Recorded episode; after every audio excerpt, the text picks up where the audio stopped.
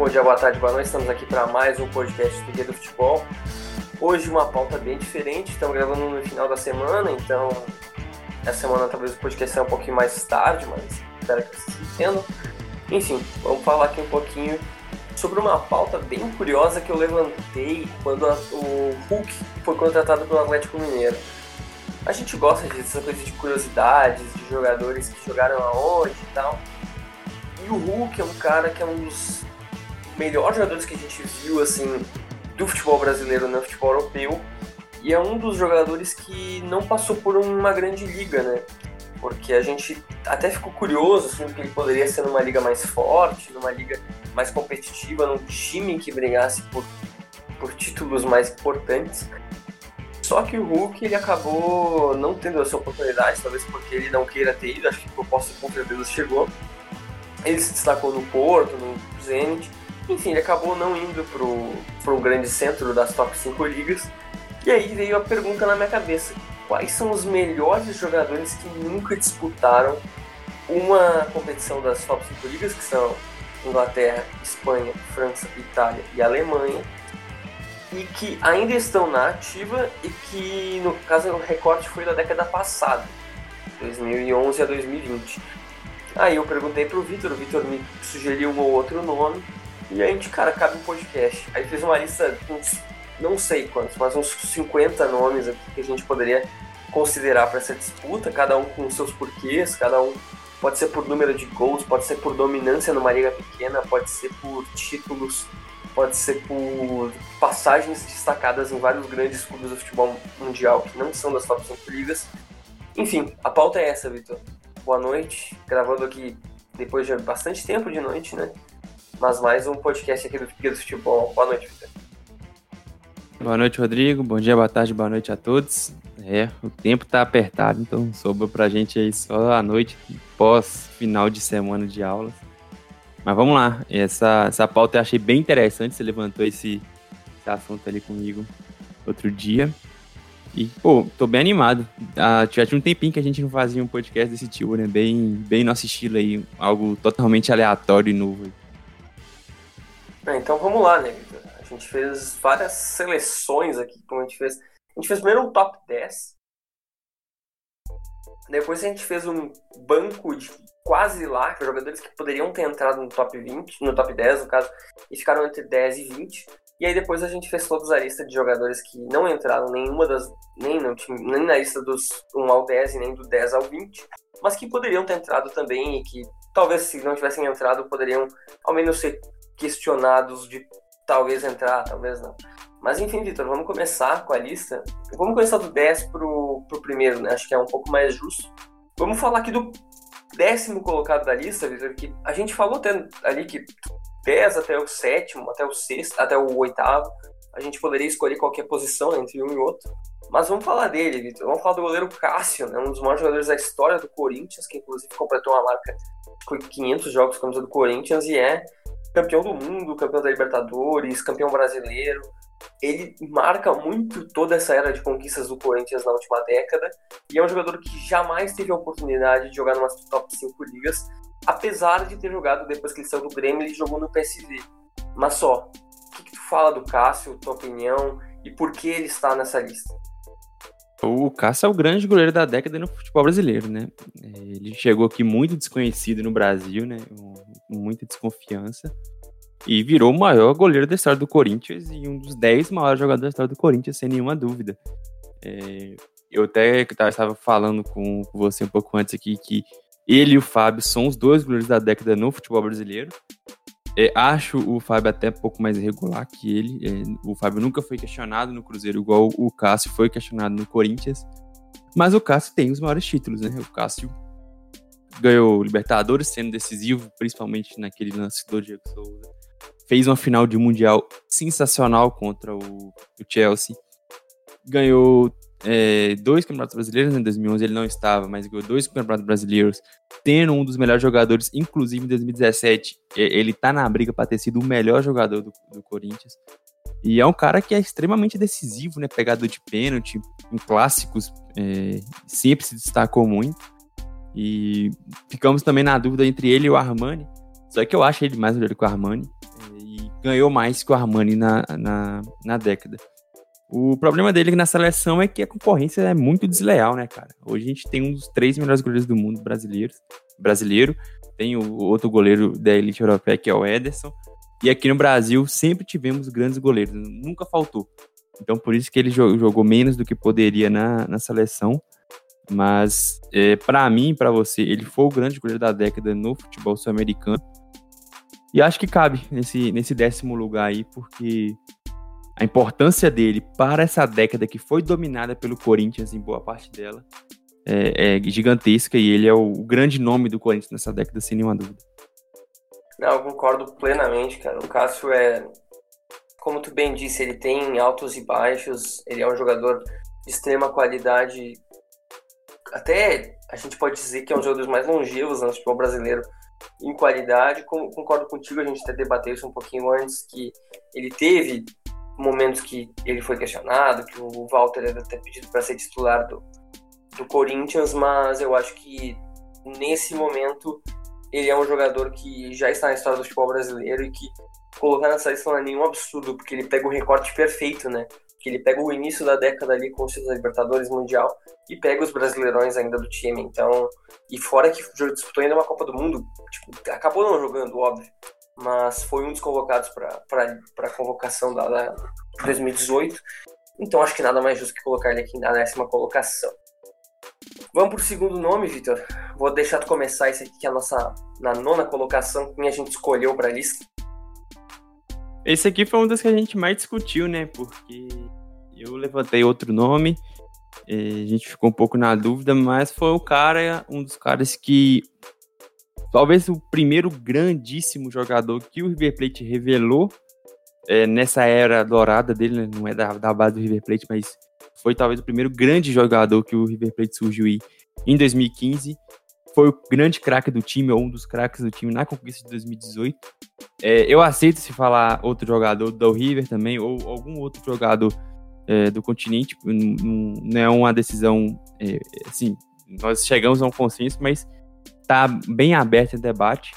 Mas nós colocamos o Gonzalo Pitt Martinez, né, é, o meio campista revelado no Huracan, que chegou no River Plate em 2015, foi importante no título de 2015, foi um dos melhores em 2018, ganhou as duas é, é, Libertadores, fez parte do é, de conquistas de Copas da, da Argentina, chegou à seleção, somou três jogos pela seleção, marcou um gol. Depois ele foi para o Atlanta United né, por 14 milhões de, de euros, é, uma das maiores, ou se não a maior é, transferência da história do, do futebol dos Estados Unidos. E no Atlanta United foi bem também. primeira temporada fez cinco gols, deu nove assistências. É, participou de um time muito forte que foi campeão né, da, da, do, do, da MLS, com uma dupla ali muito boa com o Joseph Martinez, inclusive. E agora ele está no Al Nasser do, da Arábia Saudita, está é, jogando bem por lá também, chegou agora, mas já, tem, já marcou gol, já conquistou títulos também. Então é um cara que ganhou sete títulos de, de primeiro nível na, na, na década, inclusive duas Libertadores. Foi talvez o melhor jogador do River no seu período lá, de se juntar tudo.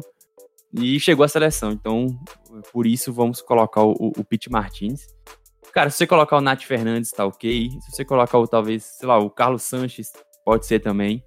Mas a gente optou pelo Pete Martins. É, não, com certeza. O Pete Martinez, ele é um jogador que eu tenho péssimas lembranças, né? 2018 eu tava lá, esse, esse queridíssimo jogador foi lá e marcou o, o gol trauma. de pênalti. O trauma, aquela noite chuvosa em Porto Alegre. Eu estava lá na eliminação, cujo Bressan foi a estrela. Mas, como tu disse, né? Duas vezes campeão da Libertadores. E é um jogador que eu, pessoalmente, sempre quis ver no Grêmio, né? Ele até foi cogitado algumas vezes, mas o valor é absurdo que é equivalente à qualidade do futebol dele. Eu esperava até um pouco mais de brilho dele no Atlético eu achava que podia ser assim, pô, papo de, sei lá, podia talvez conseguir uma vaguinha na Europa. Acabou não rolando, a Arábia surgiu e ele acabou indo para lá. Mas é um jogador que mesmo sendo poucas vezes selecionável, né, porque acontece esse preconceito, entre aspas, mas jogadores que destacam muito no futebol argentino ou até brasileiro não acabam sendo tão chamados para seleções. Não sei nem se preconceito se é o nível de qualidade mesmo, mas o Pete Martins é um cara que poderia ter sido mais vezes convocado acabou não sendo. Ele tem hoje 27 anos, é muito novo ainda, né? Mas ele pegou um auge que desde o Huracan, ele surgiu muito bem no Huracan, desde o Huracan ali em 2012, 13 até, essa, até 2020, né? Que foi a última passagem dele ali no Atlanta United, ele estava muito bem. Então, é um nome bem interessante porque um cara que foi destaque em duas Libertadores, um cara que ele, pô, ele já teve uma oportunidade no exterior. Então acho que cabe até colocar até um pouquinho de diversidade na lista. De ter um jogador argentino, não só brasileiro. Então, acho que é bem, bem justo colocar o nome dele aqui na lista. Vitor, eu vou deixar tu falar o oitavo de novo, porque acho que tu tem um pouquinho de mais memória afetiva dele do que eu. Mas não sei o que, que tu sente hoje por ele, mas vai lá para falar pro oitavo. Ó, oh, eu confesso que eu não sei também o que, que eu sinto por ele. É, em 2019 eu fiquei muito puto quando ele saiu do Cruzeiro. Mas depois de tudo que aconteceu, né? Depois de saber quem é que estava por trás do, do Cruzeiro, eu entendi a opção dele, ele fez certo. E, bom, o ano de 2019 dele provou que ele estava certo em ter saído mesmo e tudo que aconteceu aqui também. Mas não posso ser ingrato, cara. Foi o segundo melhor jogador que eu vi no Cruzeiro até hoje, é, o Arrascaeta. O, ele já me aterrorizou em 2014 no, com o Defensa, jogou muita bola naquela, naquela Libertadores que o Defensa foi semifinalista. É, no jogo lá no Uruguai entre Defensa e Cruzeiro, ele foi um, um dos melhores jogadores do, do time, marcou gol, se eu não me engano. E Cruzeiro quase ficou fora da, da, das oitavas de final pela primeira vez na história e teria sido a única por causa do defenso, porque fez um, um, uma primeira fase impressionante. Depois ele chega ao Cruzeiro em 2015, no ano de, de transição, né? Depois do bicampeonato, aí saiu, é, saiu Everton Ribeiro, Ricardo Goulart, saiu o, o Lucas Silva. E aí ele chega com uma pressão muito grande para ser esse substituto, do, principalmente do Everton Ribeiro. É bastante irregular no primeiro ano, até porque o time do Cruzeiro era muito limitado. É, demitiu o Marcelo Oliveira no início do Campeonato Brasileiro, aí trouxe Vanderlei Luxemburgo, aí tem uma, uma, sequência de trocas de técnicos até chegar o, Mano Menezes, que não gosta muito dele. Mas ele, ele assim ainda, ainda fez nove gols na temporada, em 2016 já melhorou, foi para 14, 2017 ele era o grande. O 2016, se eu não me engano, ele foi eleito. Ele foi o, o artilheiro e o líder de assistência do time no ano. E, e aí, em 2017, 2018, foi extremamente decisivo quando precisou, né? O time praticamente não fazia gols, mas ele fez os gols decisivos. Fez o gol na final da, da Copa do Brasil no Maracanã, no rebote do, do goleiro Thiago, na ida no, por 1x1. E fez o gol do título na, na Copa do, Copa do Brasil 2018, contra o, o Corinthians, é, que ele veio de voo fretado do Japão, do Catar, sei lá, tava na, na, seleção uruguaia, chegou e fez um lindo gol ali para matar o jogo. Então foi um cara muito decisivo todos os anos que ele passou, fez muito gol em clássico também, golaços, fez gol de, de bicicleta, é assim, surreal o, o quanto ele jogava por lado, por dentro. E aí chegou no Flamengo e subiu de patamar de, de, por completo, né? É, foi o, um dos quatro, cinco melhores jogadores da temporada passada, um time que ganhou tudo, melhor time que eu e você vimos no futebol brasileiro. Foi a, a gente sabe o que foi aquele Flamengo e, e segue sendo dos melhores jogadores do time, segue sendo um cara que é que soma números muito bons, né? Um cara que tem uma visão de jogo muito boa, artilheiro, faz gols, tem mais de 50 gols no futebol, no futebol brasileiro. Então, por tudo que ele jogou no Defensor, no Cruzeiro, no Flamengo e pelos títulos, né? Porque na, na, na década foi uma Libertadores, uma Recopa, duas Copas do Brasil, um Campeonato Brasileiro, uma Supercopa do, é, do Brasil, mais três campeonatos estaduais e ele ainda ganhou prêmios de, de craque do Brasileirão, na posição de meio campista, foi um dos melhores jogadores da década. Então, por tudo isso, a Rascaeta é, é o nosso oitavo colocado aí na, na década. É, o Arrascaeta. E vai, e vai sair, né? Porque provavelmente vai pra uma liga grande. Sei lá, cara. Não sei. Eu não Será sei. Será que passou já? Eu não sei se passou, mas eu acho que. Cara, eu não sei, ele tem 26, né? Não é tão velho assim. É bem novo, até pelo que ele já fez no futebol, né? Sendo que ele chegou no Cruzeiro em 2015, né? Foi 2015. E tudo que ele já conquistou, né? No defensor ele foi muito bem. No Cruzeiro, ele não vou nem falar número de títulos que ele teve, número de, de jogos destacados que, como tu acabou de falar, ele teve. E no Flamengo ele só meio que carimbou tudo isso que a gente já sabia que ele podia fazer. É um jogador constantemente convocado, né? Então ele tem esse pedigree, né? Porque ele foi de um time Flamengo muito vitorioso, ele foi de um time do Cruzeiro espetacular também, que a gente pode até questionar o, nível do futebol, mas a de conquistas é inquestionável. E a seleção uruguaia, com certeza, aumenta um pouco esse pedigree dele, porque ele tem várias aparições pela seleção, desde 2015, 14 por aí. Então acho que é um jogador que, com certeza, se ele pintasse uma vaga na Europa, ele seria, ele poderia ser um alvo de um time até razoável. Então acho que é um dos cotados a poder sair dessa lista. Inclusive olhando para a lista agora, eu acho que talvez tenha só mais um ou outro que talvez possam ainda figurar numa, numa das top listas ali. Acho que figurar quase todos podem, mas em nível de atuação, obviamente.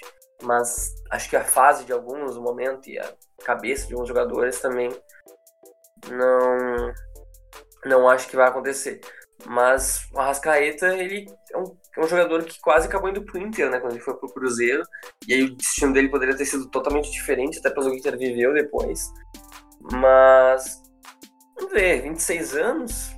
Acho que é o jogador mais, com certeza, o jogador mais novo que a gente colocou aqui nessa, nesse top 10. Então talvez seja uma. Talvez seja um jogador que entre no futuro.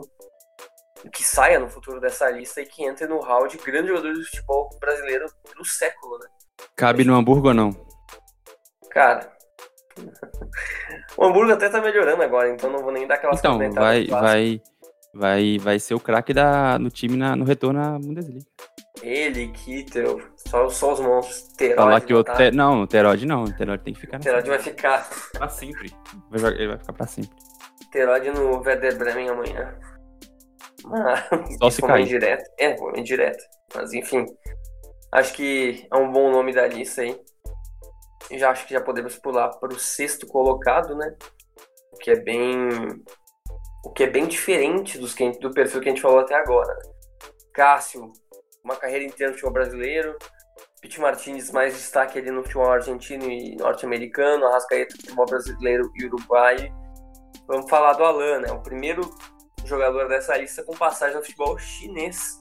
E é um cara que talvez, se não fosse esses bilhões de reais investidos, em dólares e euros, o que tu quiser, investidos no futebol chinês, talvez ele fosse um dos jogadores que não estivesse nessa lista, né? Porque o Alan ele começou no Fluminense, né? Ele foi, ele foi até um, um bom jogador no Fluminense, não era, nossa, que destaque espetacular, mas o Alan era um jogador muito interessante desde quando ele surgiu da base. Acabou indo para o time de desenvolvimento do, na Europa, né? Que é o, que é o Red Bull Salzburg. E lá a gente tem um pouco de a gente menospreza um pouco o que as pessoas fazem, a gente não lembra direito, né? A gente não tem muita informação, a gente não tem muito acesso também na televisão, nos, nos portais de mídia que os jogadores fizeram. Se hoje a gente, a gente tem alguma coisa, por exemplo, a gente já sabia do Haaland antes, a gente já sabia do Juan Guianton, do Han Chan, a gente sabia de vários jogadores que foram para a Bundesliga um pouco antes, mas em 2015, por ali, 2014, pô, a gente sabia muito pouco do que acontecia ali ele era um destaque absurdo do time. Eu vou até passar uns dados aqui que ele fez na Áustria. Na Bundesliga austríaca ele jogou 88 jogos, 59 gols e 18 assistências. Na Copa Austríaca ele fez 10 jogos, 15 gols e 8 assistências. Na Liga Europa, né, que teve até uma boa aparição. Que é porque ele tá na lista.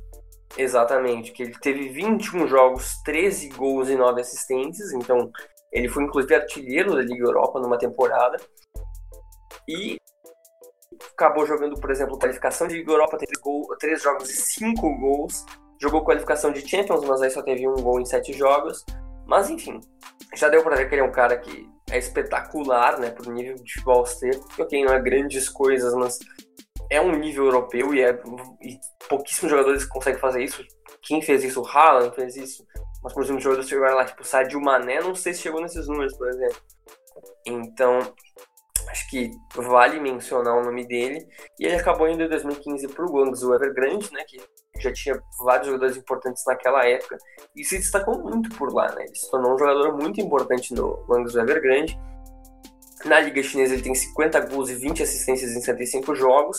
Na Champions Asiática ele tem 15 gols e 6 assistências em 25 jogos. E aí muitos gols em Copa Chinesa, em Supercopa Chinesa e tudo mais. E agora, nos últimos tempos, ele até foi emprestado para o time Xinjiang, agora ele está emprestado para o Benjin Guan. Ele está agora com 31 anos. Acho que o auge dele já passou, é verdade. Mas é um cara que hoje no futebol brasileiro cabia. E até eu estava discutindo ontem com o Vitor que com aqueles números na Áustria, hoje, se fosse hoje que ele fizesse isso, com aquela idade que ele tinha, com certeza ele figuraria numa Bundesliga. Com certeza. Num time bom ainda, não precisa nem um time ruim, um time bom. Então eu acho que é um dos jogadores mais subestimados, né? Por acabar indo pro futebol asiático muito novo, com 26 anos, 25 anos inclusive. Então, Vitor, o que, que tu acha do Alan? Tu acha que é um jogador que a gente tinha que colocar? Ou o que, que tu acha? Quero a tua opinião. Então, o Alan também é um cara que, que, que dá para discutir, porque ele passou metade da década numa liga fraca. Só que quando ele teve confrontos é, grandes, ele correspondeu, cara. É, se a gente pegar aqui é, duas temporadas, por exemplo, que ele fez na, na Europa League, é, em 2013 e 14, ele fez quatro gols, deu sete assistências. E, por exemplo, participou de gols contra o Ajax, contra a Standard Liège, classificou num, num grupo com seis vitórias em seis jogos. O, o Salzburg venceu os 10 primeiros jogos do campeonato, só, foi, só parou no contra o Basel nas oitavas de final. É, um jogo duro também, que perdeu por 2 a 1 E em 2014, 2015, é, ele fez absurdos 8 gols em 5 jogos, foi quando ele foi artilheiro, num grupo com Celtic e Dinamo Zagreb, times que estão sempre na, na, na Champions League marcou dois gols, é, dois gols no Celtic, fez um hat-trick contra o Dinamo Zagreb, num, num, grupo que o Salzburg atropelou, fez cinco vitórias e, e, um empate.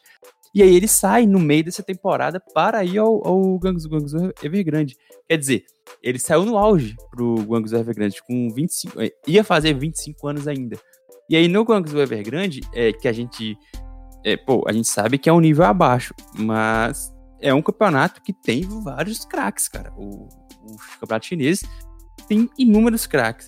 E, e, além de ter sido dominante em todas as temporadas que esteve lá no Guangzhou, tendo marcado mais de 10 gols em todos os jogos, em todas as temporadas, na própria é, Champions League Asiática, em duas edições completas com o Guangzhou, ele marcou 11 gols em 18 jogos.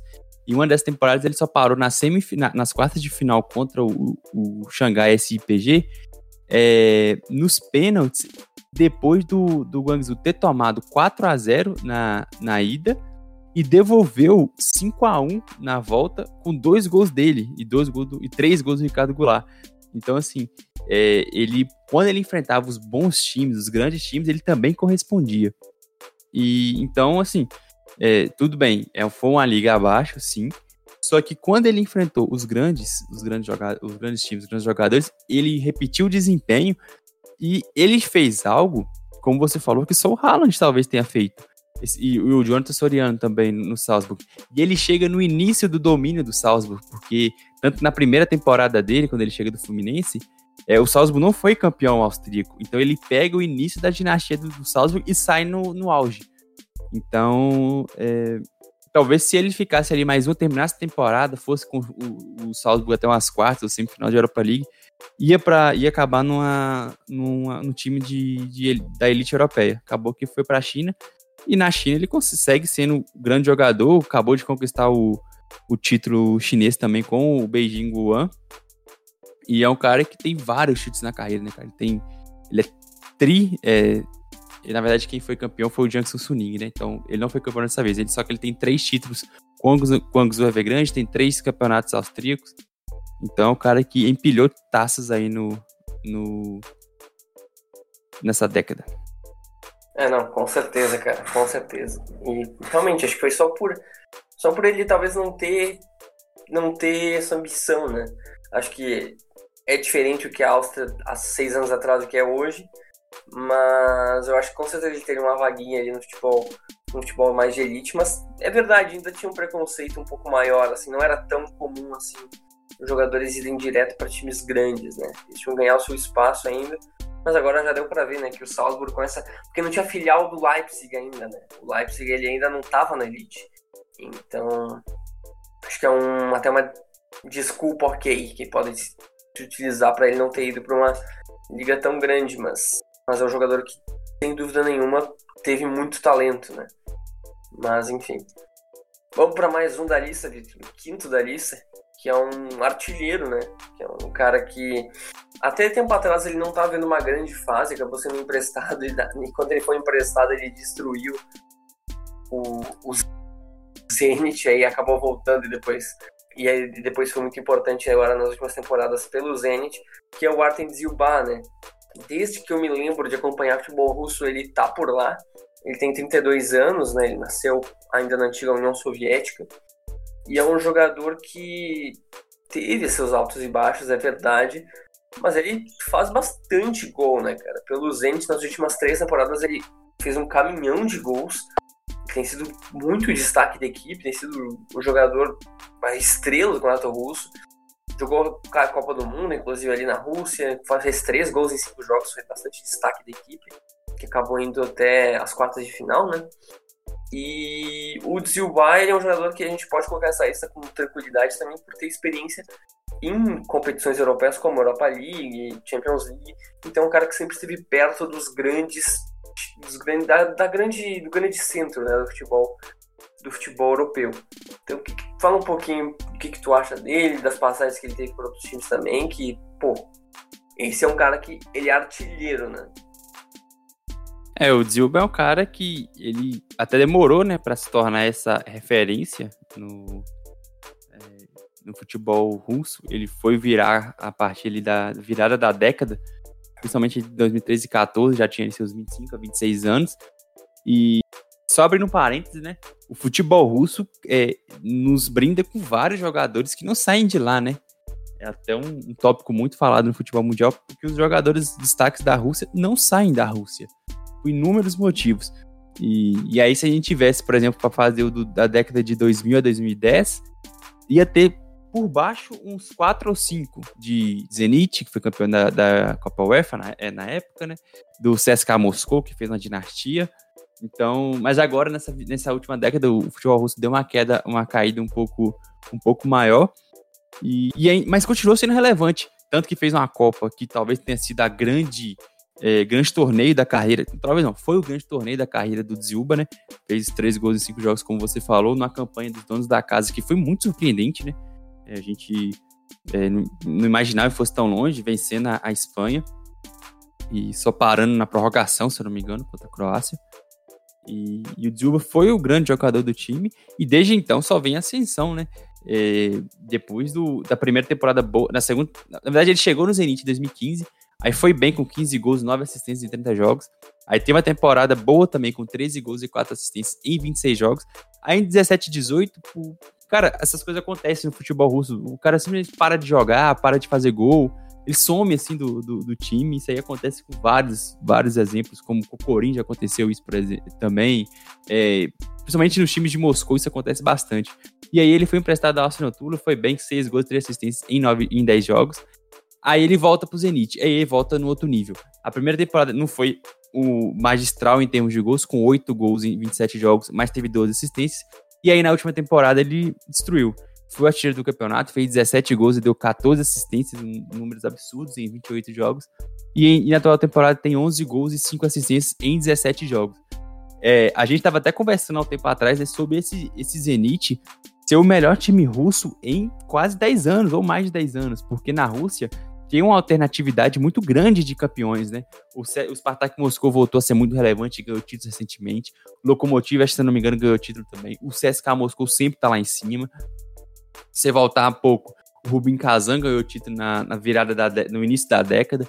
E mas só que o Zenit, ele ganhou os últimos dois, tá na briga fortíssima para ganhar o tricampeonato e tem um elenco muito forte. E o grande artilheiro do time é o Zilba. Então, para dar essa essa relevância que o futebol russo merece por ser uma liga forte de vários times tradicionalíssimos, a, a gente resolveu colocar ele aqui, que também costuma ir bem nas competições é, europeias, né? É, ele já fez, já teve temporada aqui com seis gols em oito jogos na, na Champions League, teve temporada com quatro gols em, em qualificações da, da Liga Europa, então colocou o time na fase de grupo da Liga Europa. Então, um cara extremamente relevante, que já perdeu o time de dar o salto para alguma liga da elite europeia, mas que vai continuar empilhando gols aí no futebol russo por um bom tempo, que ainda tem só 32 anos. Sim, não, com certeza, cara. Ele tem passagens muito, muito boas ali pelo Rostov, até no Spartak ele fez seus golzinhos aí quando ele foi revelado há algum tempo ali, já um pouco já na década passada, não na década passada, na outra. E o destaque dele é realmente muito é, é muito relevante, né? Porque ele fez 2015 16 muito bem, 2016 17 bem, aí 2017 18 ele caiu, aí foi pro Arsenal Tula, fez 6 gols em 10 jogos, dois deles acho que foi no Zenit, e depois ele voltou e, pô, destaque na seleção, 26 gols em 47 jogos, são ótimos números, né? ótimos números mesmo, e hoje ele é um dos grandes jogadores da, dessa geração, né? Que agora tá até acabando, mas que disputou algumas Copas do Mundo. Então acho que é um jogador que a gente não podia deixar de fora. Também para representar um pouquinho o lado europeu da lista, né? Que acho que tirando ele, nenhum tem um tecnicamente europeu que é o próximo da lista, mas além disso é tudo sul-americano, né? Então bem é bem louvável de ter colocado ele aqui nessa lista para ter uma aparição europeia, né? Mas quem comanda sempre a América do Sul, né, Vitor? Então eu deixo para ti para tu falar o próximo jogador que é metade sul-americano, metade europeu, mas que é com certeza um dos jogadores mais regulares da última década. Ó, oh, antes de começar, é, vamos ter que falar uma, uma coisa aqui. Até aqui, qualquer jogador você pode questionar. Qualquer, qualquer um dos cinco jogadores que nós falamos aqui. É, eu acho que nós conseguimos ter um, um, um caso para qualquer jogador da lista de reservas entrar no lugar de qualquer um desses cinco. Só que agora eu acho que meio que não tem mais, né? Porque agora tem caras extremamente consolidados que, que é difícil explicar por que, que não tiveram a chance na elite europeia. É, é difícil explicar. E os, os próximos cinco, assim, são jogadores de nível de seleção, seja brasileiro ou seja europeia no caso do próximo, e, e que ainda podem chegar lá, né? Talvez um deles, dois deles principalmente, que não vão falar aqui, ainda tem tempo para chegar lá, mas que ainda não chegaram. Então, para começar, vamos falar do Mário Fernandes, né? Que saiu do, do Grêmio em 2012 com 22 anos e desde então é um dos melhores jogadores do CSKA Moscou. É, pô, imagina, você ir pro talvez o maior time russo ou sei lá, desde, da, desde a da, da separação da União Soviética, talvez seja o, o grande time russo, e chegou dominando por 22 anos e se tornou peça fundamental do time desde então. Se naturalizou russo, fez uma boa Copa do Mundo, se não me engano, fez até gol na Copa do Mundo, né? Uhum. É, e. Bom, seja tanto pro lateral direito ou um pouco mais avançado, o, o Mário Fernandes é um cara que já foi especulado em muitos times europeus e cabe em vários times europeus, cara. É, se a gente ficar. Eu, eu falo que ele cabe em times grandes da Europa, times que brigam por Champions League. E, mas acabou que nunca aconteceu. Mais um caso de jogadores de destaque na Rússia que não saem de lá. Difícil explicar, mas ele, ele não sai e virou uma, um ídolo do clube, tem mais quase 300 jogos pelo clube, já tem mais de 20 partidas pela seleção. E, e é esse, eu acho que é facilmente um dos cinco melhores jogadores da década que não jogou na elite europeia, assim, sem nenhuma dúvida. E só não tá na seleção brasileira, hoje ele seria titular da seleção brasileira, provavelmente. Possível, bem possível, bem possível mesmo. E ele, eu não sei, cara. É, é, porque assim, o caso dele é muito estranho. Porque ele surgiu muito bem no Grêmio, no meio do São Caetano, mas teve caso de fugir da seleção brasileira, teve isso, né? E acabou ficando pouco tempo aqui, foi vendido para a Rússia, né? Pagou bem.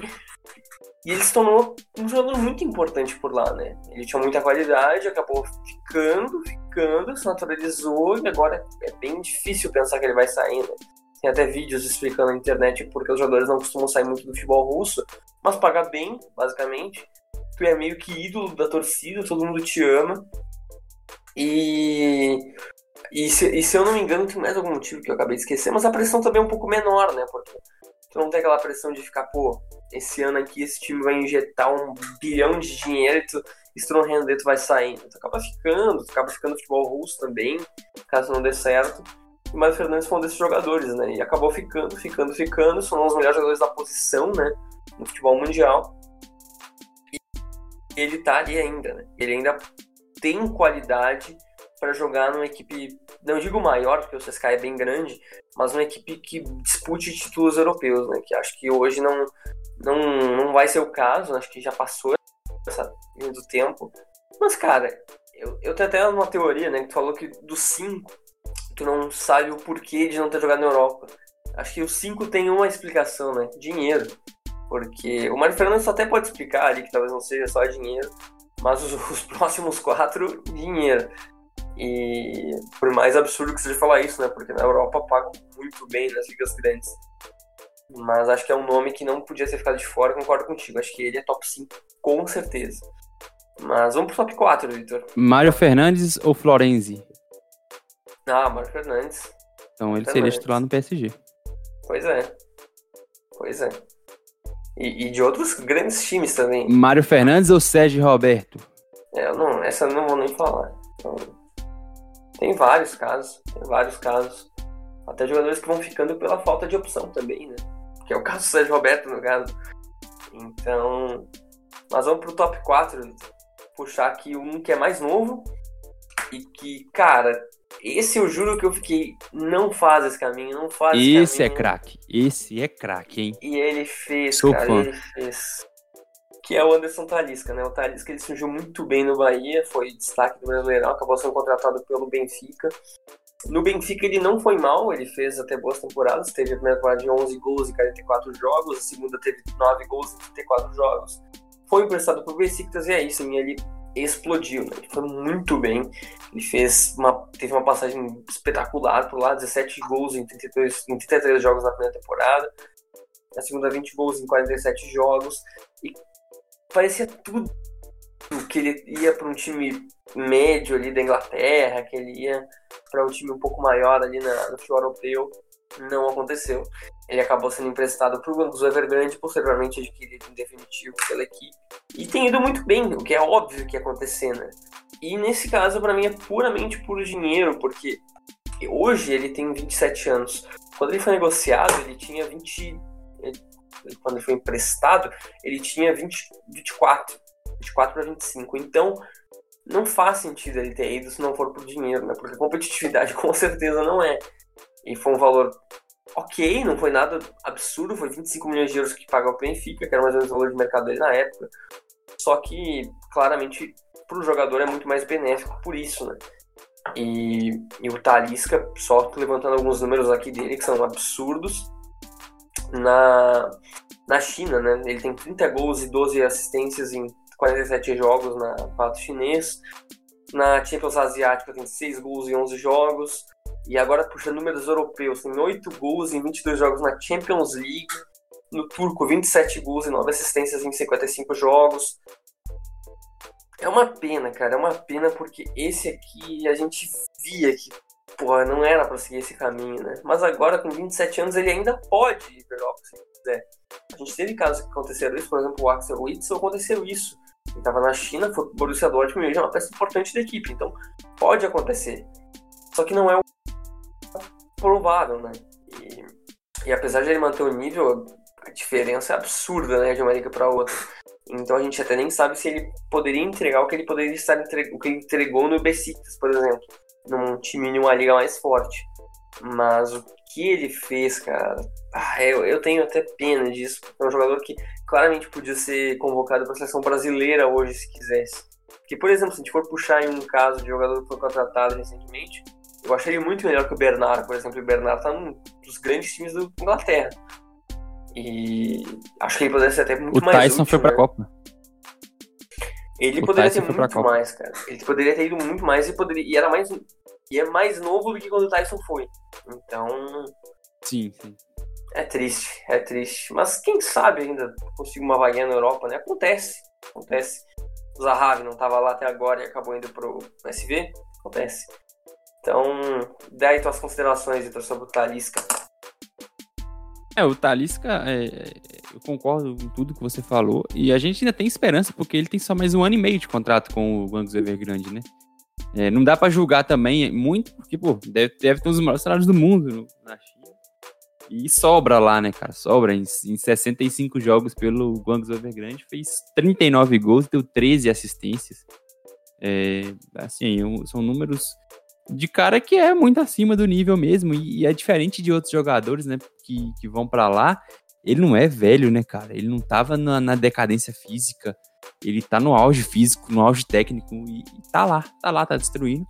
É, acabou que não foi campeão nessa temporada, mas já conquistou um título lá. E, e só para falar um pouco da passagem dele no Besiktas, cara, ele foi campeão turco com o Besiktas. E foi um dos melhores jogadores no título. Ele marcou é, 13 gols em, em 22 partidas e teve sequências assim, importantíssimas, por exemplo, contra o, o Trabzonspor, é, na, já na reta final da temporada, o time tava perdendo por 3 a 2 até no final do jogo, e ele empata aos 74, depois o time vira, ele fez gol contra o Galatasaray numa vitória por 1 a 0 o gol dele, tem gol de empate por 1 a 1 então ele foi importantíssimo no, no título, e ele é tratado como ídolo lá no, no, no Besiktas, e a, até a passagem também dele no, no Benfica não é de se jogar fora, né, cara? Não é de se jogar fora, porque ele pegou na época que o Benfica estava dominando o futebol português, participou dos títulos, teve é, é, bons anos e teve boas participações também na Champions League, né?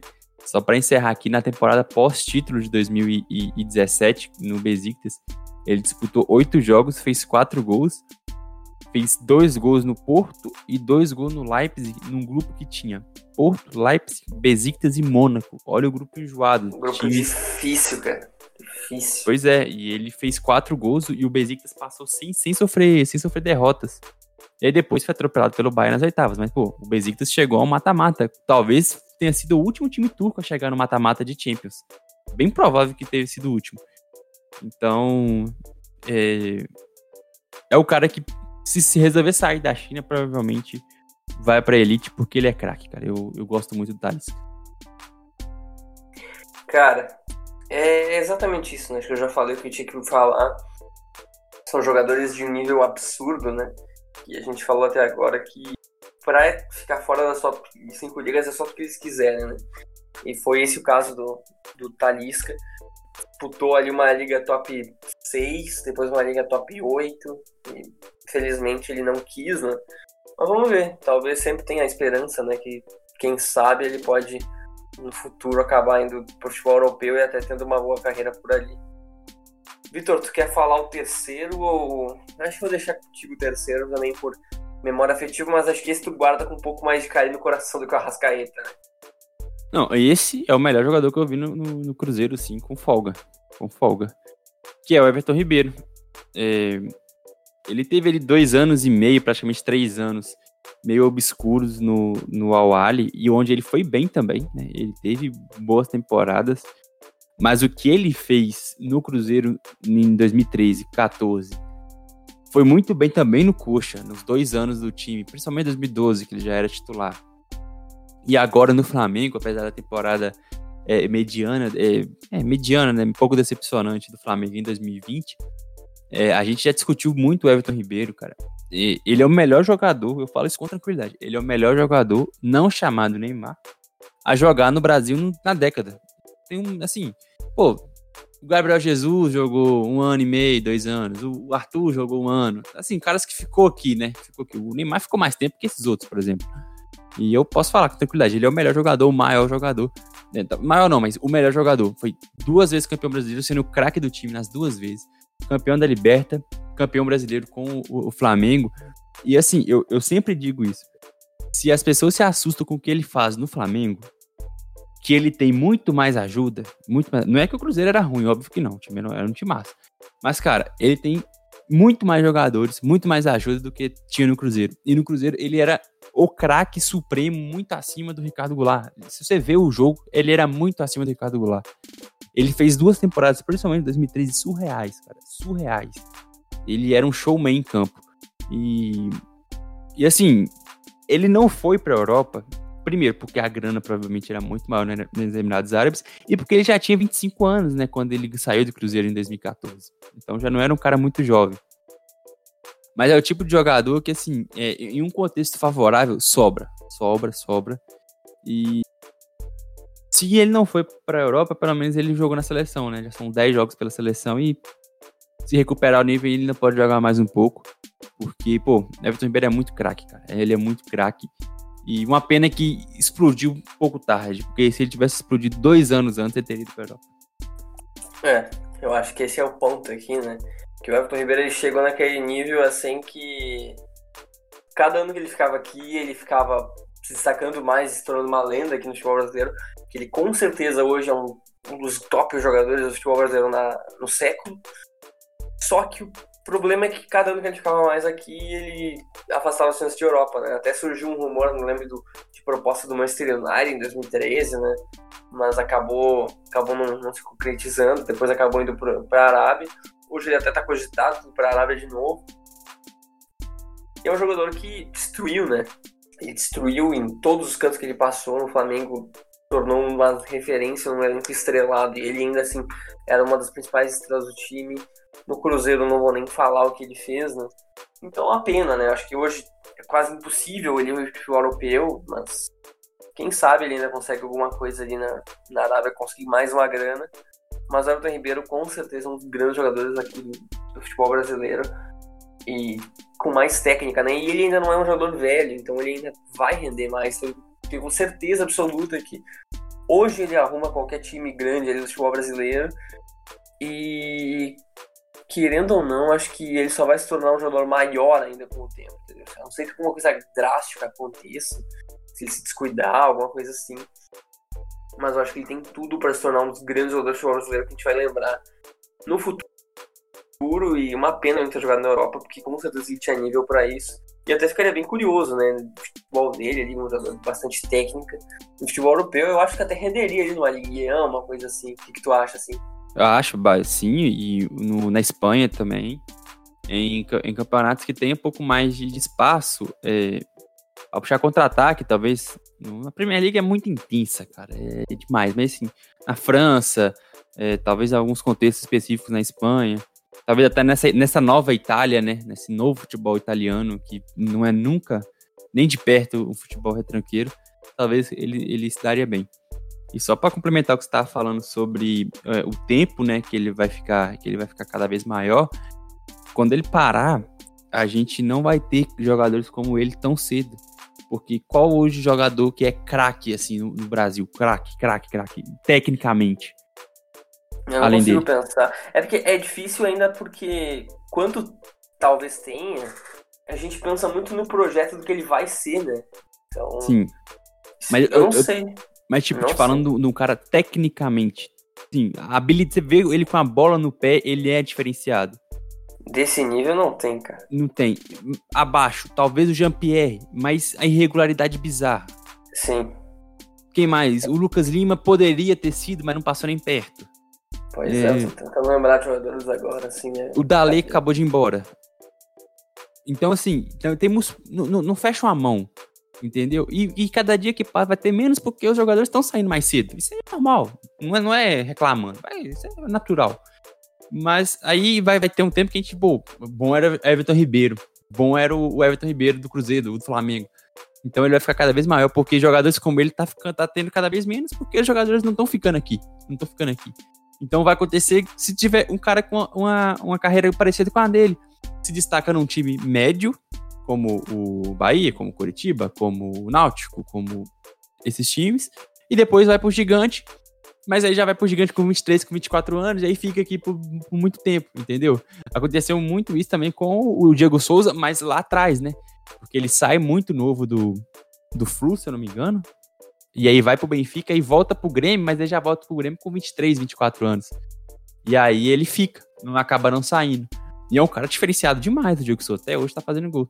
Então o Everton Ribeiro é um cara é, um, de outra característica, obviamente, um cara que é muito mais técnico, mas assim, só vai acontecer quando, é, quando É, só vai ter novos jogadores como o Everton Ribeiro se, se for na mesma. Sim, sim, com certeza. Com certeza. Não, concordo plenamente aí com, com toda a tua análise que. Vamos ver, né? Eu acho que, como, como eu te disse antes, acho que ele vai ficar ainda maior e acho que ele vai. Não sei quanto tempo ele vai ficar no Flamengo ainda, mas se ele ficar no futebol brasileiro, ele vai se tornar ainda cada vez mais uma lenda né, daqui. Podia voltar para ajudar a reconstrução, hein? eu acho que só com uns 39 por aí. Que isso. Por enquanto acho difícil. Ah, não, ele vai, ele vai. Ele deve ir pra Arábia, né? Se bem que deu. Parece melou a negociação. Melou, né? Melou. Mas a torcida do Flamengo tá brava com ele, cara. Ah, cara, a torcida do Flamengo. Eu não vou falar nada da torcida do Flamengo aqui pra não ser cancelado, mas. Mas enfim, não dá pra cancelar bora. um Everton Ribeiro. Mas bora, bora pro top 2 aqui. Acho que o top 2 é, também é incontestável, né? Porque o primeiro já é o que deu razão essa lista. E o segundo é o jogador que a gente mais tinha certeza absoluta que estava indo para um grande da Europa. Porque, ao contrário do Thalys... No universo paralelo, o Alex Teixeira já tem uns 200 gols na Internacional. Exatamente. No universo paralelo, o Timo Werner não foi contratado pelo Chelsea. É, exatamente. É isso aí. E, cara, o que o Alex Teixeira fez, é, foi bizarro, foi bizarro. A gente tá falando de um cara que na última temporada dele pelo Shakhtar fez 26 jogos e 26 gols. A temporada anterior ele tinha feito 37 jogos e 22 gols. Na China, quando ele foi pro Jiangsu Suning, claramente por dinheiro, ele fez teve temporadas de 30 jogos e 18 gols, 28 jogos e 15 gols. Na última temporada ele teve 20 jogos e 10 gols. Se for somar no total, na China ele teve 57 gols e 33 assistências em 119 jogos. Na Ucrânia, 67 gols e 16 assistências em 146 jogos. É um cara de um nível absurdo. Quando ele saiu do Vasco, ele era para ser muito bom. Ele acabou sendo muito bom no Shakhtar, né? No início ele até ele não, não era um destaque assim, da equipe, mas com o tempo foi melhorando, ele se tornando uma peça muito importante da equipe. E acho que era todos, né? Se a gente pensar de todos que saíram do Shakhtar, teve ainda o William, teve ainda o Fernandinho, teve ainda o assim, mas eu acho que o que a gente mais estava, tipo, cara, sai do Shakhtar agora, que precisa brilhar numa liga europeia, era Alex Teixeira, pelo que ele estava fazendo na última temporada dele, e não rolou, né? Infelizmente não rolou, ele preferiu ir para a China, hoje ele tem 31 anos, ele quase esteve, ele esteve perto de ir pro Corinthians há algum tempo atrás, no momento ele está sem clube, o que é inacreditável, ele está sem clube, mas talvez ele fique na China, a gente não sabe como a gente vai se desenrolar essa história. Mas se a gente for puxar que a última temporada dele no Shakhtar, né? Cara, foi um, um troço absurdo, né? Ele teve. Na, ele marcou três gols na, na Champions League, por exemplo, marcou gol em qualificação de Champions League, marcou 22 gols em 15 jogos na Ucrânia.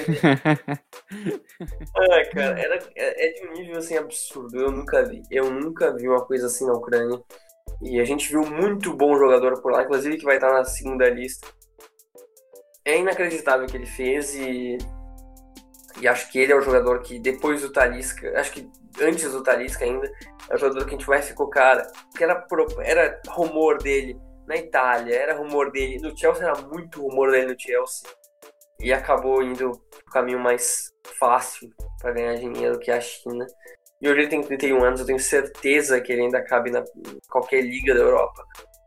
Mas talvez não com o protagonismo que a gente esperasse quando ele tinha 20, acho que 25, 24, quando ele, quando ele foi vendido. 25, acho não, 25, 26 por aí. Não sei quantos, quantos anos ele tinha, mas era por aí. Enfim, Vitor, dá o teu veredito aí sobre o Alex Teixeira, que cara, que desgraça que ele acabou não indo pra, pra nenhum time de ponta da Europa, né? Sabe o que é pior? Esse cara tá sem clube há um mês e ele não foi pra lugar nenhum, velho. Eu, eu, Por só quê? Consigo, eu só consigo pensar que que ele quer ficar num time chinês e ainda tá estudando proposta, agora tá tendo aquela reformulação de nomes e tal, algumas restrições da liga. Eu só consigo pensar nisso, porque não faz sentido. Não faz Não. sentido, não tem. E, e, e assim, ele não vai voltar pro Brasil. Não vai. Dificilmente. Não, não Então como. ele vai ficar na, no- na Arábia ou na China, cara. Ah, Assim, é. Pô. Cara, cara, ele faz o que ele quiser da vida, mas pelo amor de Deus, bicho. Pelo amor de Deus. O cara que teve. Assim, ele tem números que atacantes como o Luiz Adriano, eu acho que não teve na, no, na- no campeonato ucraniano. E um nível de atuação muito absurdo, cara. É muito absurdo. E o cara simplesmente largou a, a elite da Europa, que era, pô, era, era, era certo que ele iria para qualquer, qualquer liga, como você falou.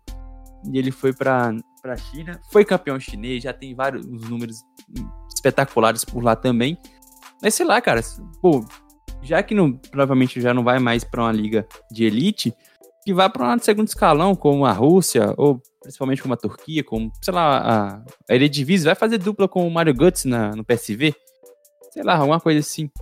Porque, pô, é um, um desperdício de talento muito grande, cara, quando esses jogadores vão pra China, porque, ah, sim, tá melhorando lá, tal, os caras estão, já não são mais tão ruins, né, assim, eles saíram de nota 1 pra nota 2, em média, mas Pô, a gente espera que esses caras aqui se destacam no Shakhtar, que já não é mais aquela chacota que era há um tempo.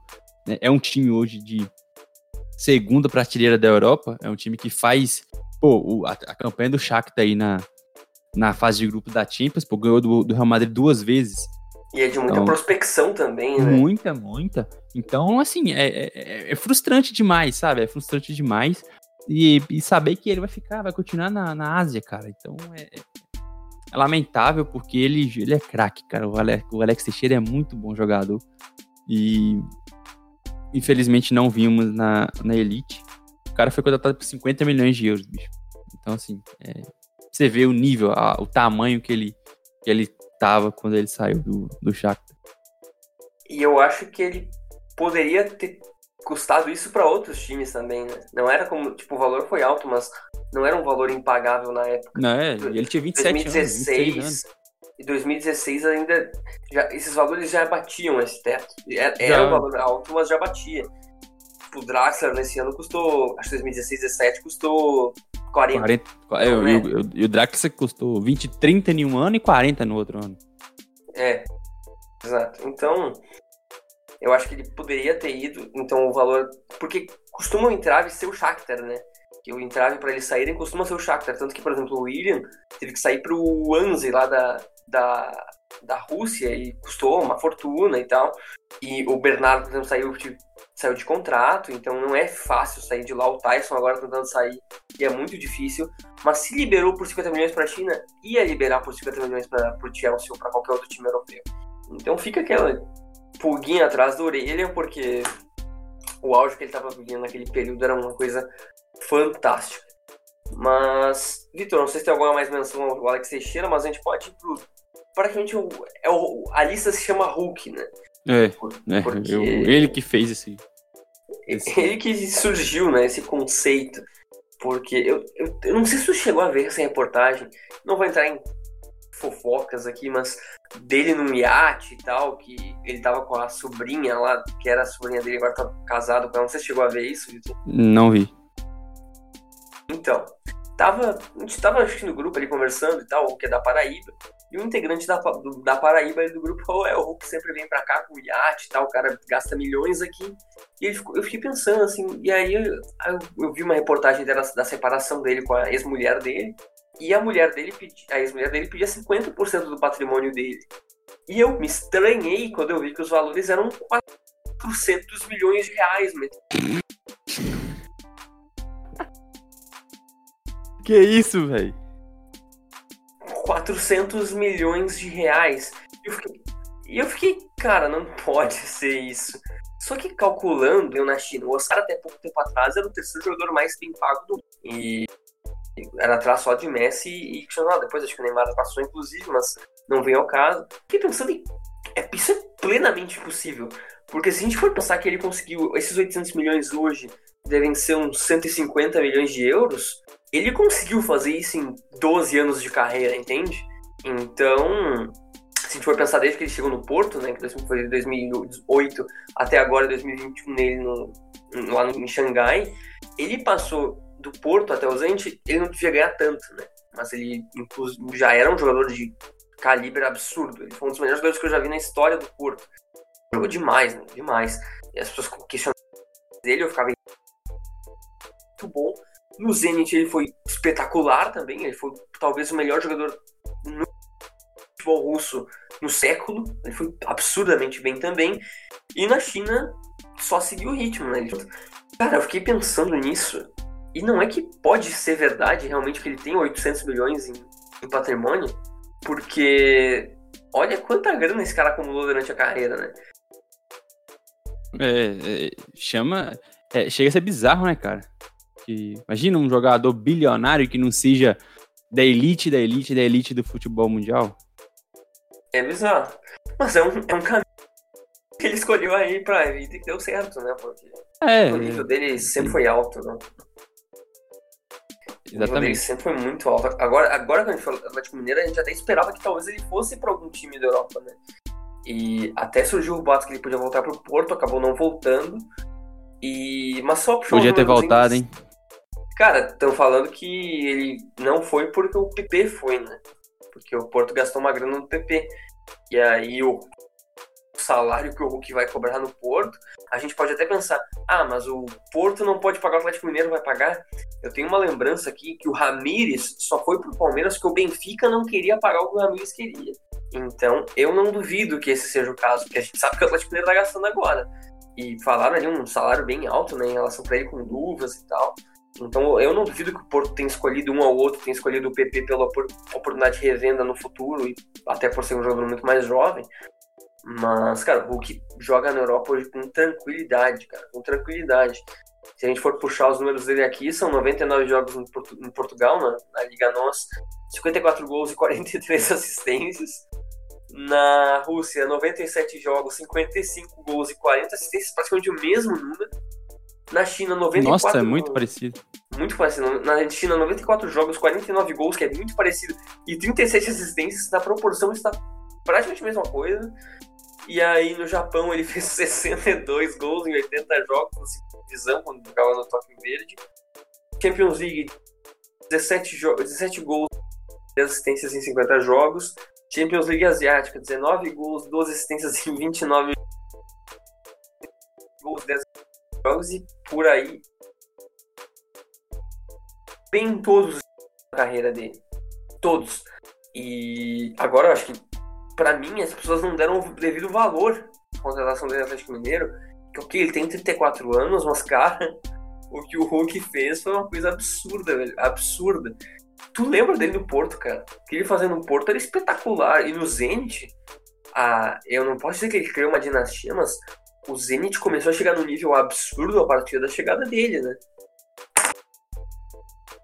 Cara, é, a, aquele Porto de 2010, 2011 deve ter sido o, o segundo ou o primeiro, tem que ver aí com 2003, 2004, que ganhou a Champions. É, melhor time português dos últimos 30 anos. Sem nem. Não, assim, eu, eu estudo bastante, eu gosto muito do futebol português, eu gosto muito do Porto, inclusive. Assim, que o esporte, óbvio que é, né? Óbvio. E eu não consigo lembrar de nenhum time do Benfica nos últimos 30 anos melhor que, o, que esse Porto de 2010 2011. É uma coisa assim surreal. O time foi campeão invicto do, do, do campeonato, cara, do campeonato é, português. Foi campeão na, da Europa League, é, dominando os, os, as, as, equipes. Foi, era o melhor time, assim, com, com certa folga. E, e, fez uma dinastia no futebol português, né? Porque em, embalou três títulos consecutivos em alguns anos e, e, e, foi anos assim com 100 gols na, na, no campeonato, assim, com uma derrota. Então foi, foi impressionante. Se a gente pegar aqui a, a, a campanha do Porto na Europa League 2010-2011, ele tinha um grupo que tinha CSKA Sofia, Rapid Viena e Besiktas. Aí passou com cinco vitórias e um empate. Aí enfrentou o Sevilha, que é o dono da competição, nas, na segunda fase. Eliminou 2x1 e 1x0. É, 2x1 ganhou fora de casa e perdeu por 0 em casa. Aí enfrentou o CSK Moscou, tradicionalíssimo, nas oitavas. Ganhou os dois jogos, 1x0 e 2x1. Aí enfrentou outro português, outro russo, Spartak Moscou enfiou 5 a 1 no estado do Dragão e 5 a 2 na Rússia. Aí enfrentou o Villarreal. Fez 5 a 1 no estádio do Dragão. Depois tomou o 3 a 2 na volta. E contra o Braga na final, venceu por 1 a 0 num jogo que foi bem melhor que o Braga. Eu tenho lembrança dessa partida, foi bem melhor que o Braga, gol do Falcão. Então era um Porto assim absolutamente surreal. E ele era, cara, ele era o segundo jogador do time. Ele era, o Rames ainda era muito novinho, não era titular absoluto. E aí você tinha o time titular do Porto era Elton, o Sapunaru, o Rolando Otamendi e o Max e o Álvaro Pereira, o Fernando, que depois foi pro City, o João Moutinho e o Guarim, Varela, Hulk e Falcão. Era o segundo melhor jogador do time, o Hulk.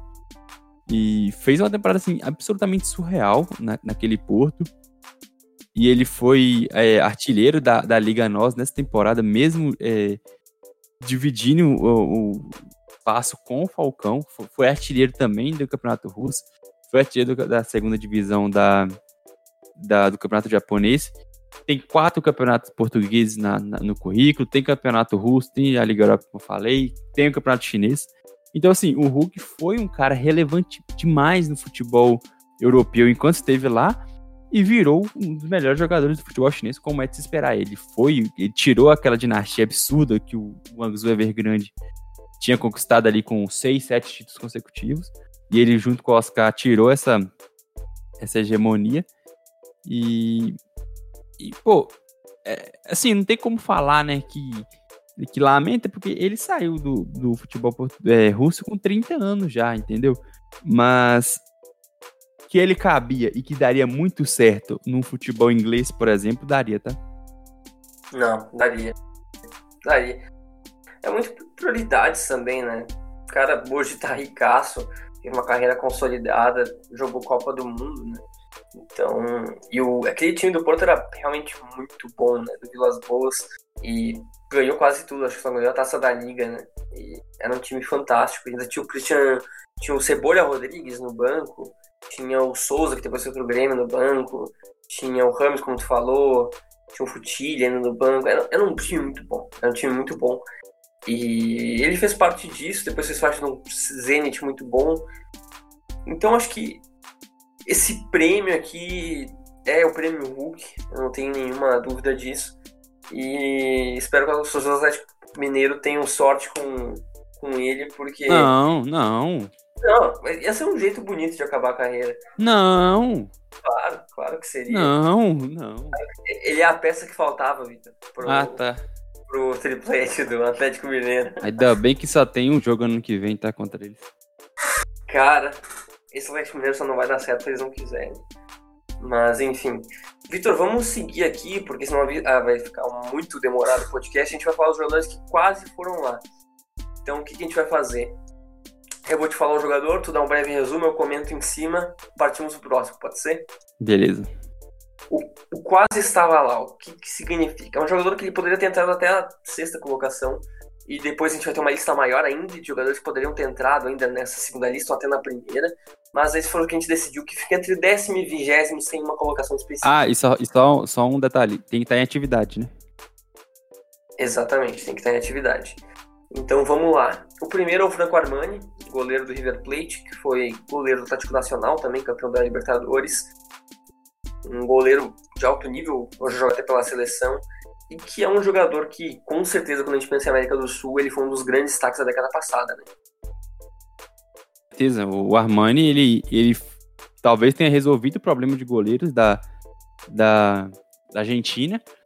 Fez parte daquele time surreal do Atlético Nacional em 2016 e é o, o a segurança defensiva do River Plate. Goleiraço, goleiraço. É, e assim, duas Libertadores por dois times diferentes em um intervalo de dois anos, cara. Então, respeita, né? Não, com certeza, respeita. Agora vamos pro próximo aqui da lista, que é o. Deixa eu só perder aqui já. Isso. Que é o Oscar Cardoso, que a gente quase colocou na primeira lista, que fez temporadas absurdas no Benfica. Depois ainda fez bastante gol no Trabzonspor e agora fez bastante gol no Paraguai. Ele tem 37 anos, grande taquara, né? Ele teve temporadas absurdas em Portugal, né? inclusive foi artilheiro da Campeonato Portuguesa, acabou sendo artilheiro inclusive da Europa League. E é um jogador que, pô, Copa do Mundo, a gente lembra dele na seleção paraguaia, né? era o grande astro da seleção. E por bem pouco não entrou na lista. Talvez se a gente contasse 2008, a partir de 2007, talvez a gente colocasse na, ele na lista. Porque foram digo, muitos feitos, né?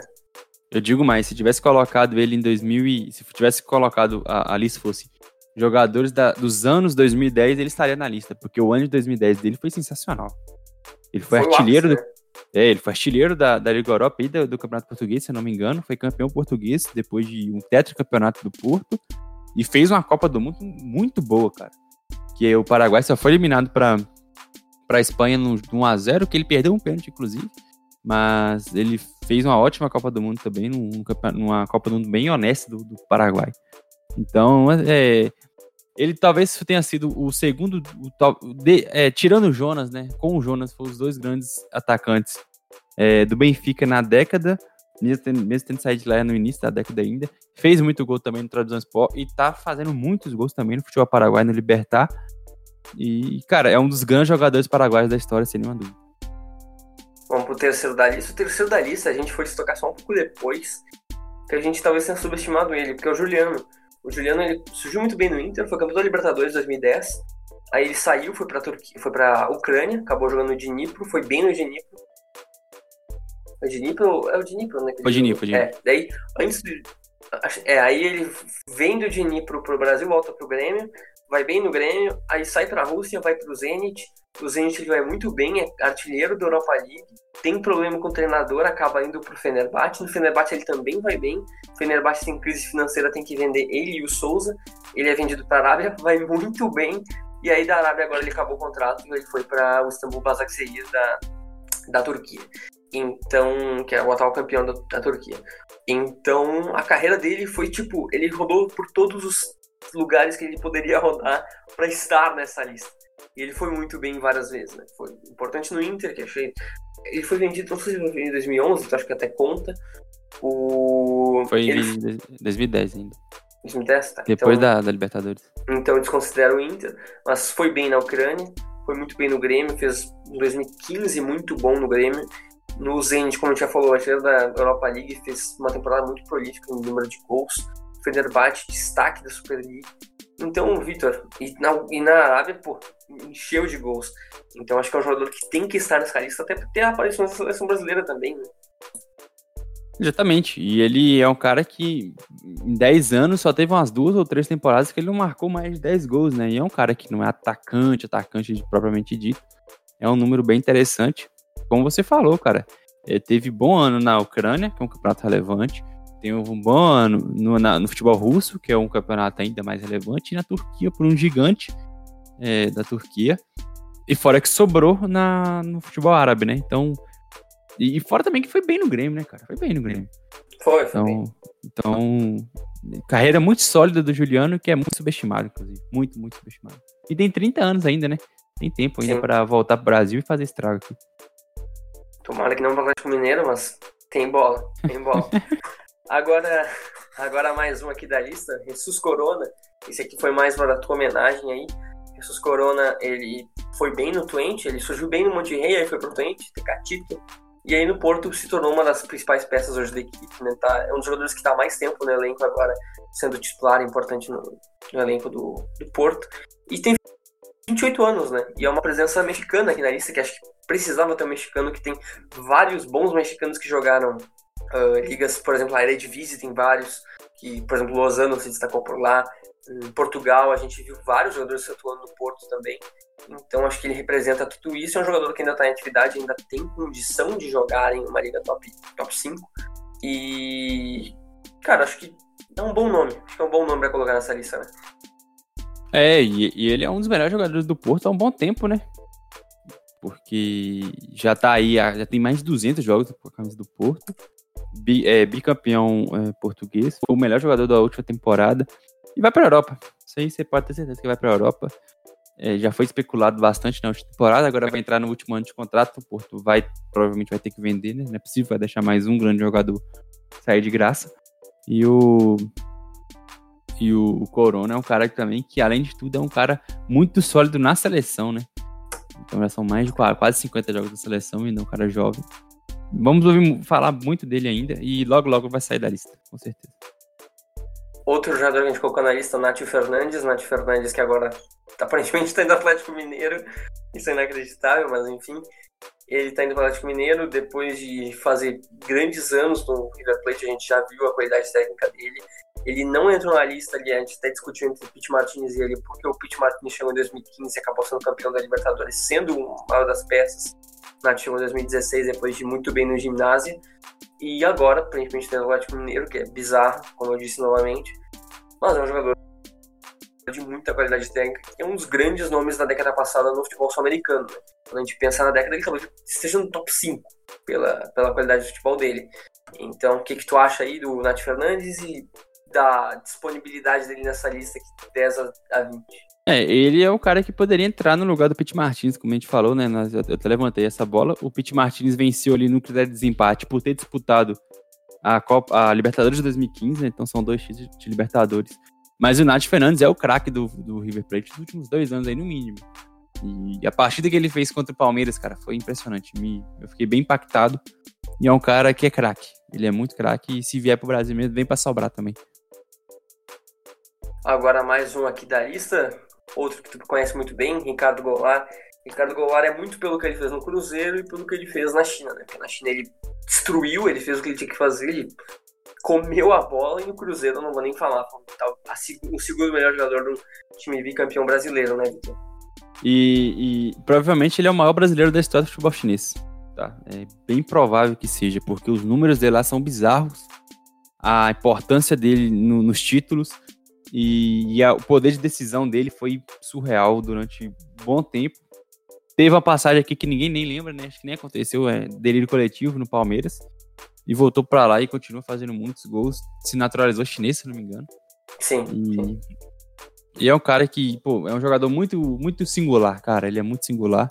E ainda teve um ano muito bom também no Goiás, na, no acesso, no título do Goiás, se não me engano, também da, da Série B 2012. Grandíssimo jogador, Ricardo Goulart. E ele, só pegando os números rapidinho aqui da China, né?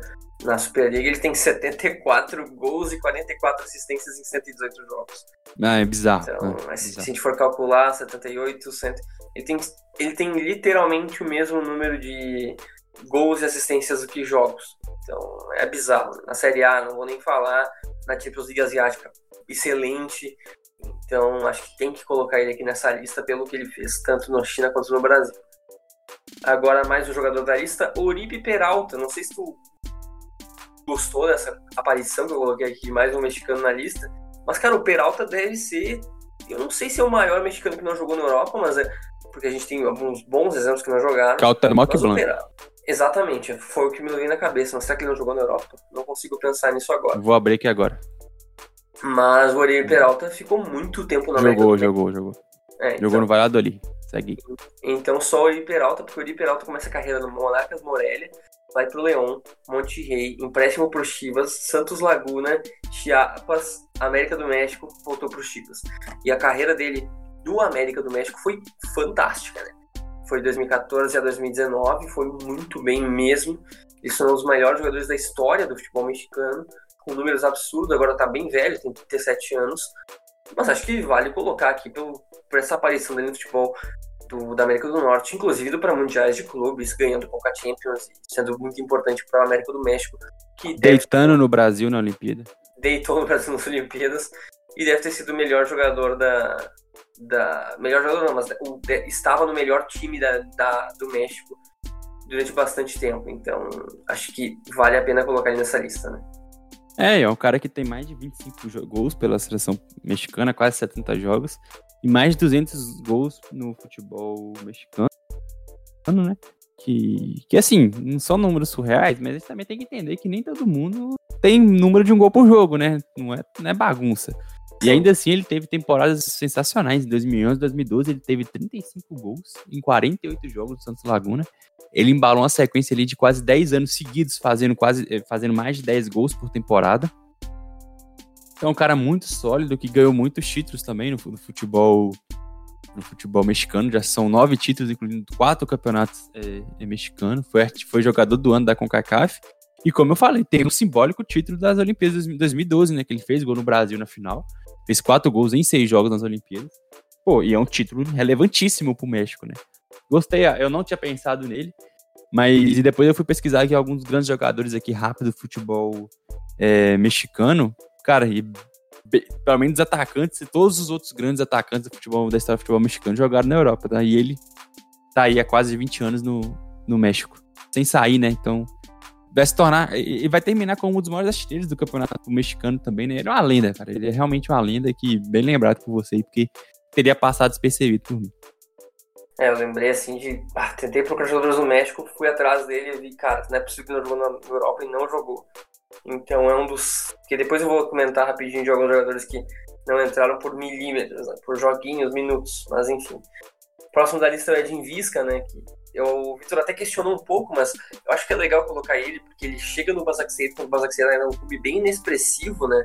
Quando eu jogava, inclusive, a segunda divisão turca, em 2011, e ele vai se consolidando como uma peça importante da equipe, e ele é o melhor jogador do time campeão turco da última temporada. O Basaksehir, ele bateu na trave umas duas ou três vezes até ser campeão, foi campeão e ele continua por lá, tem 30 anos, é bósnio, é uma presença constante nas convocações da Bósnia e Herzegovina. Ele só jogou na Turquia e na Sérvia, então acho que vale muito a pena colocar aí nessa lista pelo que ele conquistou. Foram 81 gols e 81 assistências em 278 jogos da Turquia. Eu não sei se é alguém que bate esses números hoje, jogando ou não jogando em outros times europeus, que é um absurdo, né? Que o Visca fez e, e vamos colocar em conta aqui também que tirando aquele Bursaspor, que foi uma, muito aleatório, é muito difícil um time top 3, que não é top 3 na Turquia, ganhar, e ele foi um dos grandes responsáveis por tirar essa hegemonia dos times do top 3, né? Besiktas, Fenerbahçe e Galatasaray. Então acho que vale essa lembrança também, até para ter uma menção ali do futebol da Turquia e um pouco da Iugoslávia, né? É, exatamente. Eu até estranhei mesmo, depois eu fui, tipo, olhar os números, são números sensacionais. E ele tá no Basak Serri antes do time mudar de nome, né, cara? Então é uma lenda do clube. Tá lá desde quando o time chamava Istambul BB. E a última temporada dele foi surreal, pô. Foi surreal no, no título. E, e, e, o, e, o, simbolismo de ser campeão no, no Campeonato Turco fora dos, dos, três grandes, né? É, é, muito, é muito impressionante. É, tirando o Bursaspor, é, é, a última, a última ocorrência né, desse, desse fato deve ter uns 40 anos, mais ou menos. Então é mais fácil ter um time do Brasil fora do top 12. Pegar 12 times no Brasil é mais fácil ter um time fora do top 12 ser campeão brasileiro do que um time fora dos três só na Turquia ser campeão turco. Com certeza, com certeza. Temporada do título foram 13 gols e 13 assistências em 33 jogos. Foi, foi bem mesmo. Na Europa League fez 6 gols em 10 jogos, também bem relevante. Agora o último dessa nossa pequena lista, que é o Maxi Pereira, que é muito pela longevidade, né? Porque jogou muito tempo no Benfica, acabou a carreira da Europa dele no Porto, agora foi pro futebol uruguaio. E jogou Copa do Mundo, foi um jogador muito importante lateral, né? Uma referência da posição. Um jogador muito, muito aguerrido, né? E acho que fica uma lembrança também pela homenagem ao nome, né? A carreira que ele construiu, que foi muito relevante. Hoje ele tem, sei lá quantos anos, 40 anos, e ainda tá na ativa, né? E foi um jogador muito importante foi ao português, né? Ele, e pulou ele, o muro, né, cara? Pulou o muro, e que é raríssimo acontecer direto, né? É, direto é bizarro, né, cara? Eu não, eu não lembro de outro. Eu não consigo lembrar do, do Benfica, do Porto, do esporte pro, pro Porto, beleza, acontece algumas vezes, mas dos maiores, assim, eu não lembro de outro. Eu não consigo pensar. E foi do nada, né? Foi muito bizarro. O contrato dele acabou, não sei se o Benfica não queria renovar, ele acabou indo pro. pro rival, né? Mas, enfim, um bom jeito de acabar essa lista. E agora, Vitor, eu vou puxar um nome faltou aqui. Um, faltou um, falando o. Faltou o Marlos. Ah, esqueci do Marlos. Esqueci do Marlos. Fala um pouquinho do Marlos aí que se naturalizou ucraniano, inclusive, pô, continua fazendo ótimas temporadas de futebol, futebol ucraniano, né? É, o Marlon saiu daqui bem ridicularizado, né, no Brasil. Foi bizarro, passagem... foi bizarro. É. E ele nem era tão ruim assim, né, cara? Não, não. Mas o Aí... Casemiro foi ridicularizado no ah, São Paulo é. também, né? É, o São Paulo tem, tem enfim, oito anos não são por acaso. É... Bom, ele saiu daqui no início, foi, foi pro Metalist, né, no início da década foi pro Metalist. Foi muito bem lá e chegou ao Shakhtar. E desde que chegou ao Shakhtar só teve uma temporada abaixo dos 10 gols é, empilhando títulos por lá, na dominância que o Shakhtar recuperou depois de alguns anos bons do Dinamo de Kiev. ele se naturalizou, tá jogando pela seleção, né? E a seleção ucraniana que tá num nível muito bom ali com o Shevchenko. E ele é um jogador relevante do time, joga muitas vezes como titular, já marcou até gols, até gol. E fez também, se eu não me engano, uma boa uma boa Champions League na última temporada. E é um cara, é mais um exemplo, né, de jogador que faz carreira na Ucrânia, principalmente aí no Shakhtar, e tá tendo agora casos de naturalizações, né, que até então nunca tinha não acontecido, era comum, né? Não era É. comum. O Júnior Moraes, né, se naturalizou. E ele, eu não sei se eu consigo pensar em mais, foi, foram os dois só, eu acho. É, então, já- mas assim, dois anos, dois em dois anos, mais ou menos. Isso, isso. Então, é bem interessante isso. Cara que não vai ter espaço no Brasil, no- na seleção brasileira, né? Que aí, aí, nesse caso, é ok, né? Ele é um bom jogador, mas o ataque da seleção é meio difícil. E vai, vai procurar espaço na, na Ucrânia. Interessante, no mínimo. É, o cara é o ídolo, né? Foram, a gente for pensar as temporadas que ele fez ali, porra, quando ele se naturalizou, ele tava muito bem. Sim. Então, acho que vale a pena colocar na lista. Vitor, agora eu vou falar um nome, tu vai falar uma palavra ou uma pequena frase sobre o jogador, beleza? Uhum. Agora são jogadores que poderiam ter entrado nessas duas listas, mas ficaram de fora por algum motivo. Começar com o Piatov, Vitor. A lenda, né, do futebol ucraniano, né, cara? Lenda do, do Shakhtar. Talvez um dos maiores jogadores da história do Shakhtar aí, junto com o Serna. O Tyson, que a gente já até citou no podcast. Bom jogador, muito bom jogador, que vai voltar pro Inter. E aí, esse problema é seu. O Akinfev também, né? Eu não vou nem falar do Tyson porque eu já tô irritado com o futebol gaúcho aqui, então só vou fingir que o Vitor não falou nada e seguir. Ah, o Akinfev, né, que foi um goleiro muito importante na Rússia, né? O Akinfev, se tivesse na década de 2000 a 2010, ele seria top 5. Né? Mas agora caiu um pouco de, de nível, mas é uma lenda também absurda do CSKA Moscou, um cara que já teve anos absurdos, absurdos, absurdos. Foi um dos ótimos goleiros da, da, da Europa por uns 4 ou 5 anos. E é uma lenda do futebol, futebol russo. Principalmente do, do, do CSKA. O Dzagoev também, já vou enca- encaixar o É a mesma Dzagoev. coisa, é, é a mesma coisa. O Ignashevich também. E o Berezutsky também, que foi. Acho É. que fecha os- os russos aí, né? A duplinha, né? A duplinha do, do CSKA Moscou, a, a dupla de zaga que foi. Acho que. Eu nem sei se eles estão mais em atividade, pra falar a verdade. Mas e- e foram ali donos da posição ali por 10 anos no, no CSKA Moscou e na seleção também. Cara, esses caras devem ter umas 500 partidas juntos, cara. É uma coisa Tem. bizarra. E de lendas, lendas absurdas. O Ignashevich, se tivesse na década passada, provavelmente estaria também no top 5. Porque ele é muito gigante, cara. Ele é muito gigante. Agora outro, um brasileiro naturalizado aí, russo, que é o Ari, né? O Ari, eu vou fazer só essa menção. O Ari, eu acho que é o mesmo exemplo. Se tivesse na lista de 2000 e... Talvez se a gente fizesse um recorte de 2007, 2008 até 2015, 16, ele talvez entrasse, porque ele foi bem no AZ na Holanda, ele foi bem no time pequeno da Suécia, e no Spartak ele foi bem no Krasnodar, então eu não posso nem falar. O Krasnodar mudou depois da, dele e do Joãozinho ali, pô, mudou completamente o patamar da equipe, né? Isso aí. Tá dito. Você vai falar melhor, melhor do que eu sobre ele. O Jadson, acho que é um bom nome que a gente poderia ter colocado na lista Craque! porque, cara, o que ele fez na, na Ucrânia, no, no Brasil. E depois, e depois deitou em 2015, né, cara? Deitou. Os números do, do, do Jadson no brasileiro de 2015 são inacreditáveis pra nossa realidade. São bizarros. Caracaço de bola. No- o que jogou aqui em 2015 foi muito absurdo. Outro chutado de São Paulo também, né? Troca com É. Pato. Então, outro jogador que eu coloquei aqui só pela curiosidade também, o Atiba Hutchinson, porque foi um dos primeiros jogadores canadenses do futebol Esse eu me recuso. E, cara, tu pode falar o que tu quiser, mas são oito temporadas seguidas de Besiktas e três antes de PSV. Só falando aí. Isso Sabe, jogando o- sempre. O jogo que eu falei do Travisão Sport aí, que o, que o Talisca empatou, ele que fez o gol aos 92 aí da virada Ó, histórica. viu? Viu?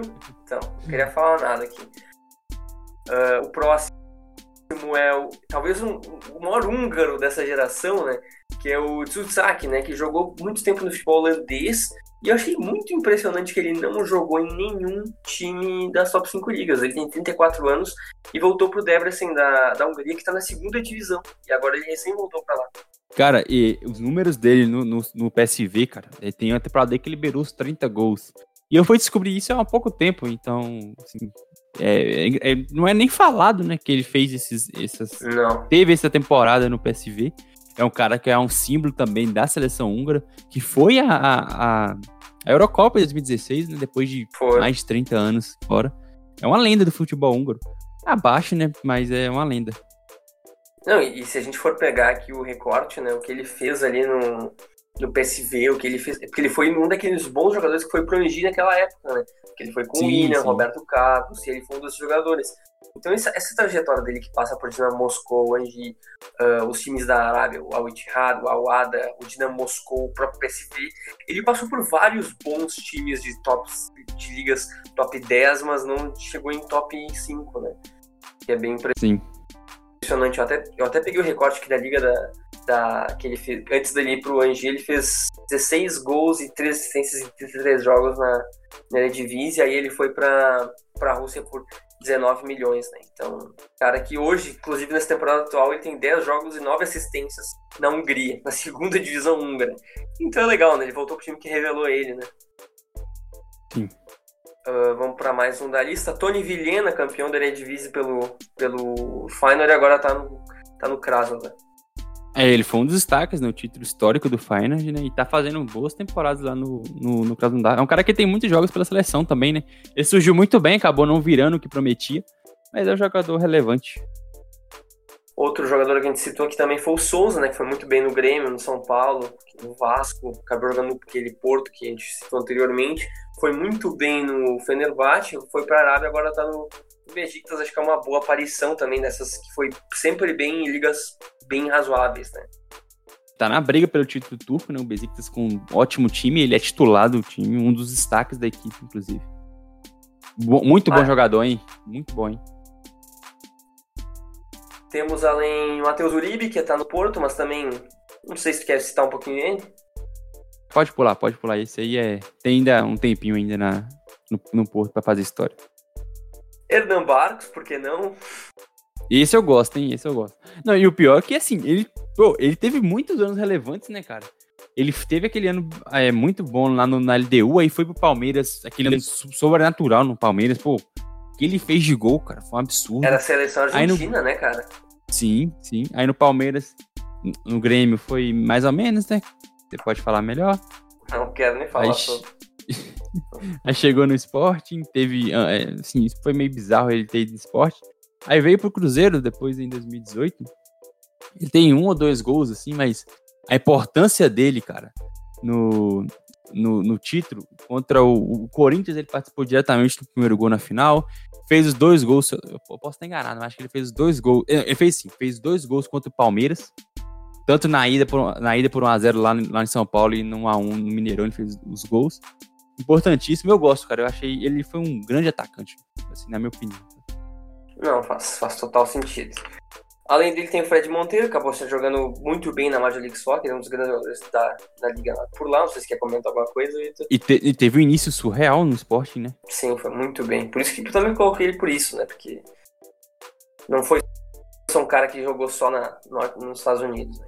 Uh, o Theo Gutierrez, que tu até citou antes da nossa conversa, o, o Theo Gutierrez, ele foi pra Copa como um dos melhores jogadores do, da Colômbia e foi talvez o principal nome ali junto com o Carlos Sanches no primeiro título do, do, da, do, do River na Libertadores 2015, né?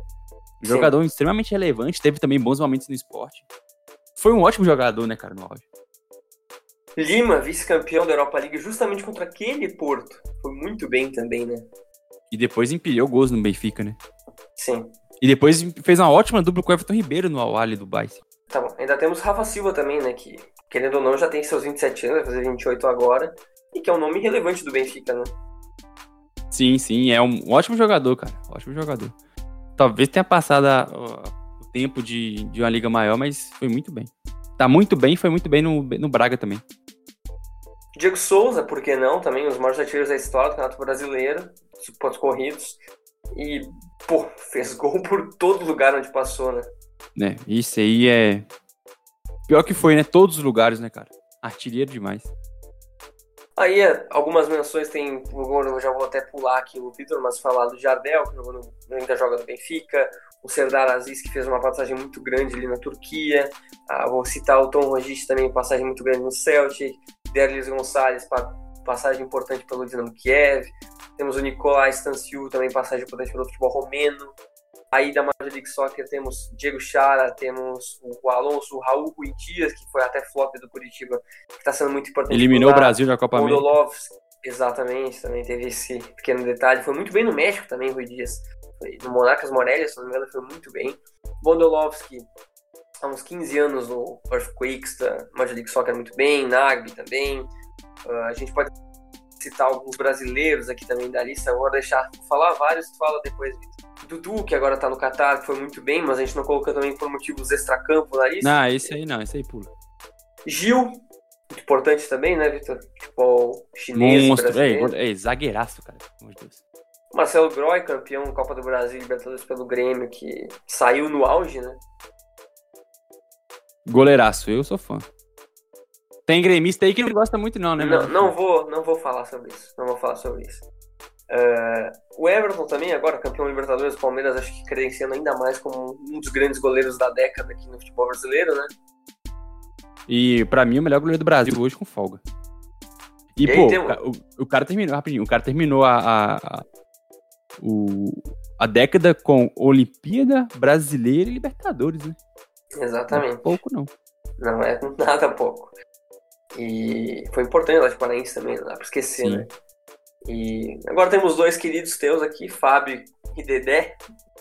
Ah, o Fábio, pra mim, com, com, com, óbvio também tem o coração, mas o melhor, o melhor goleiro da década no Brasil. Não foi o mais vencedor, eu sei, mas pra mim o melhor. E o Dedé, no auge, o melhor zagueiro, que nem foi no Cruzeiro, o auge dele foi no Vasco, né? Mas o, o melhor zagueiro da década aí, uma pena. Desculpa aí, Jeromel, mas pra mim foi ele. Agora, três estrangeiros que jogaram no futebol brasileiro foram muito bem. Dario Conca, Walter Kahneman, que ainda tá no Grêmio, e Walter Montijo. O, o, o, Conca, cara, é, o Conca não, não, pega 2010, né? Então fica um pouco abaixo aí, mas ele também foi muito bem na China, né, cara? Então, é, exatamente. Tem que ser é, esse, essa menção. O Montijo, um cracaço aqui no, em 2011. É, depois também foi pra China também, outro cara que foi é. lá no início ainda dos anos da China. E o Kahneman, bom, sem comentários, né? Multicampeão no, Grêmio. E campeão da Libertadores com o Sonorense, né? Sim, exatamente. É bicampeão da Libertadores. Agora pulamos os brasileiros e vamos para uma outra lista aqui de jogadores que rodaram com o futebol asiático ou que passaram, tiveram passagens pelo importante no futebol sul-americano. Vamos começando pelo Elkson, brilhante na China, né? E muito bem no Botafogo. Acho que dá para citar também, né? É, e ele também foi outro que foi lá no início, né? 2012, mais ou menos primeiros, né? E virou, e virou, e naturalizou chinês? E a Shito Endo, Endo, que foi talvez melhor na década de 0 a 00 até, mas japonesa não ter tido oportunidades a jogar no futebol europeu, né? E, e, ele faz parte daquela, daquela seleção muito forte que teve ali em 2006, né? Que apesar de não ter passado da Copa do Mundo, da, da fase de grupos da Copa do Mundo, mas tinha nomes assim muito grandes, né? Como o Nakamura, Acho que tinha o, o finalzinho da, da, carreira do Nakata também, se eu não me engano.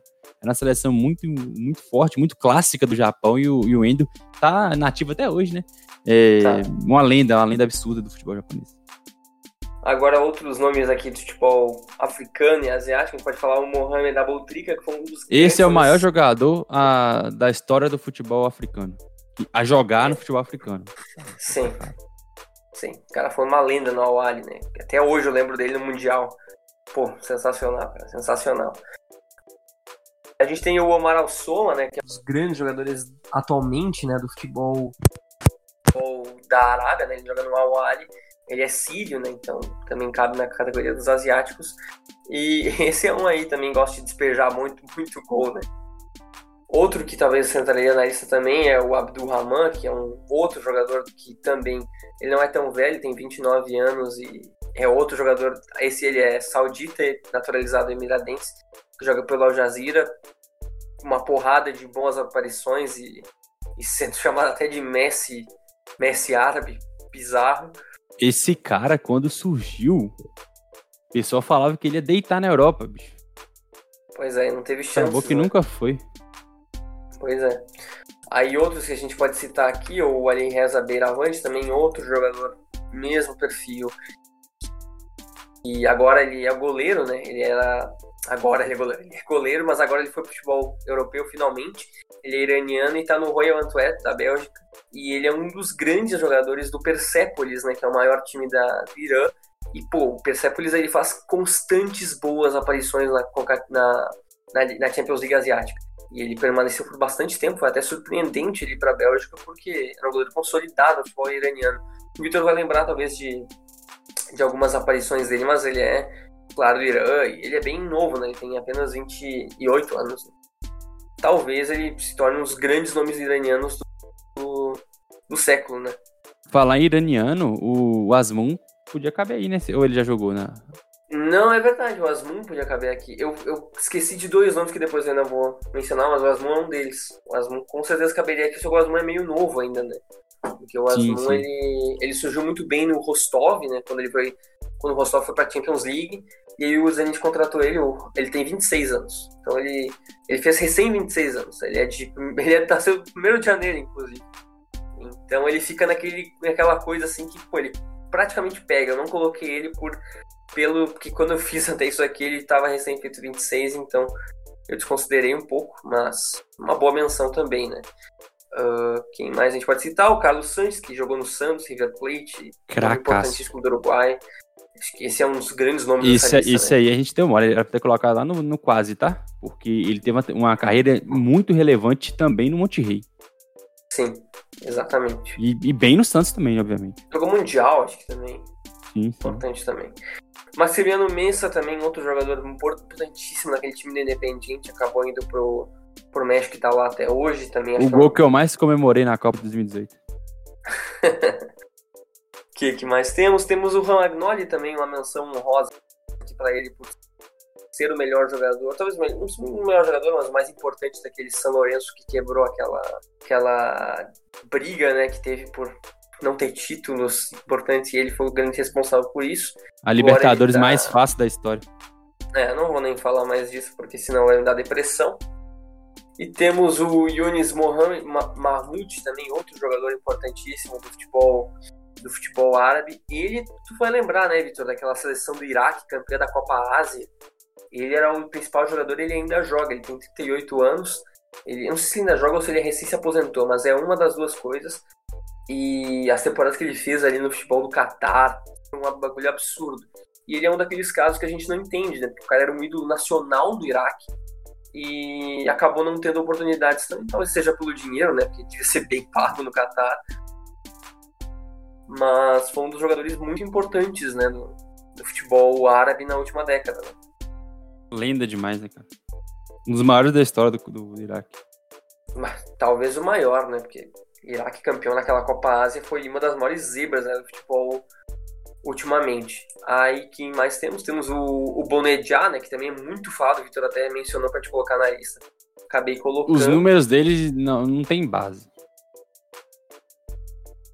E outro que eu acabei colocando também, só para completar aqui da Ásia, aí tu pode completar falando dos dois, que é o, o Lee, né, que era do que ele joga no agora está emprestado pelo Ulsan Hyundai, mas o que ele fez no Ulsan Hyundai, que hoje talvez seja o maior time da Coreia do Sul, tem 84 aparições pela seleção. Outro jogador que acabou nunca saindo da. saiu da Coreia só para jogar no Qatar. E é um daqueles caras bizarros com um bilhão de gols na Liga Japonesa e na Liga Coreana, né? Então, só para essa menção, tu pode falar do Bonejai e do Lee. O Bonejai tem números assim que não tem, tem explicação, cara. E, é, média de mais de um gol por jogo se você pegar nas últimas quatro ou cinco temporadas. Pô, quem tem isso? Só o Lewandowski se bobear. Nas últimas 4 ou 5 anos. Então, são números absurdos dele. Tudo bem que é um nível abaixo, mas tem que, tem que é, mencionar, né? Porque o cara tá ganhando títulos lá no, no, no futebol, futebol asiático. Agora, só pra falar que aqui no Brasil a gente poderia colocar vários outros, né, cara? A gente poderia, poderia. pegar aí jogadores do Palmeiras, foram campeões, por exemplo, o Jean. O Jean foi campeão brasileiro com o Fluminense e bicampeão brasileiro com o Palmeiras, por exemplo, né? Um cara que é muito grande pro futebol brasileiro. É, o Maicon também, um ídolo do Mas Grêmio. É o Maicon, o Maicon jogou na Alemanha. Jogou? jogou no... no Wolfsburg, né? Não, acho que foi no Hertha. Acho que foi no Hertha. Vou até procurar aqui. Eu tenho quase certeza que um, ele jogou no... Um cara que cabia é o Luan. Eu pensei no Luan, cara, mas é que o Luan... Dagoberto. O Dagoberto. É que o Dagoberto também pega muito a década passada, né? William do Bigode. Ah, do, é, o William do Bigode. É, jogou no Metallica. É o Fede a título, mano. Tá o William podia ter pegado. Podia, podia ter pegado. Não, tem, tem vários jogadores que poderiam ter pegado. Até tava vendo na carreira aqui do Maicon. O Maicon jogou no. É no, no time de não, azul. no Duisburg. No Duisburg. Duisburg, é isso aí, time de azul. Então, por isso que ele não entrou. Eu acho que nem ele lembra disso, cara. não, foi. Cara, se a gente for pensar, foi antes daquela passagem dele pelo Figueirense, que ele foi muito bem antes de ir pro São Paulo, então. Mais um chutado pelo São Paulo. Mais um. Mais um. Pô, chutaram tantos, né? E outro que eu ia falar, Vitor, que eu acabei não colocando aqui, mas entra também, que é o Júnior Moraes, que tem feito é, temporadas é absurdas, cara. Absurdas, absurdas, absurdas. O cara marca um gol por jogo. E ele jogava, ele fazia muito gol no Dinamo Kiev, saiu do Dinamo Kiev pro maior rival que é o Shakhtar, destrói o Shakhtar. Então, acho que são as grandes menções. Vitor, uma hora e quarenta de podcast, mas, cara, até que foi curto pela pauta, cara. Até que foi Se a gente curto saiu pela correndo pauta. no final em si, não dá pra ficar mais uma hora e quarenta aí falando, porque, bom, bem legal, hein? Dá. Eu, eu acho que é o podcast que a gente mais pode ser, pode ser cornetado, porque os últimos cinco ali, cara, dessa lista, eu não tenho nenhuma convicção, tá? Nenhuma. Agora, Ah. os, cinco, os cinco primeiros eu, eu, eu, eu banco, eu banco os cinco primeiros. Agora os cinco últimos ali, pô. Por exemplo, o, o, o Fábio poderia entrar no lugar do Cássio. O, o, o Armani poderia entrar, o Carlos Sanches poderia entrar. Então, bem. Mas foi legal, foi legal. Foi um papo bem bacana e um podcast muito diferente, né, cara? Voltamos ao, a fazer desse tipo aí, que é. Sempre são os mais legais. Sim, sempre são de pesquisa é fantástico, né?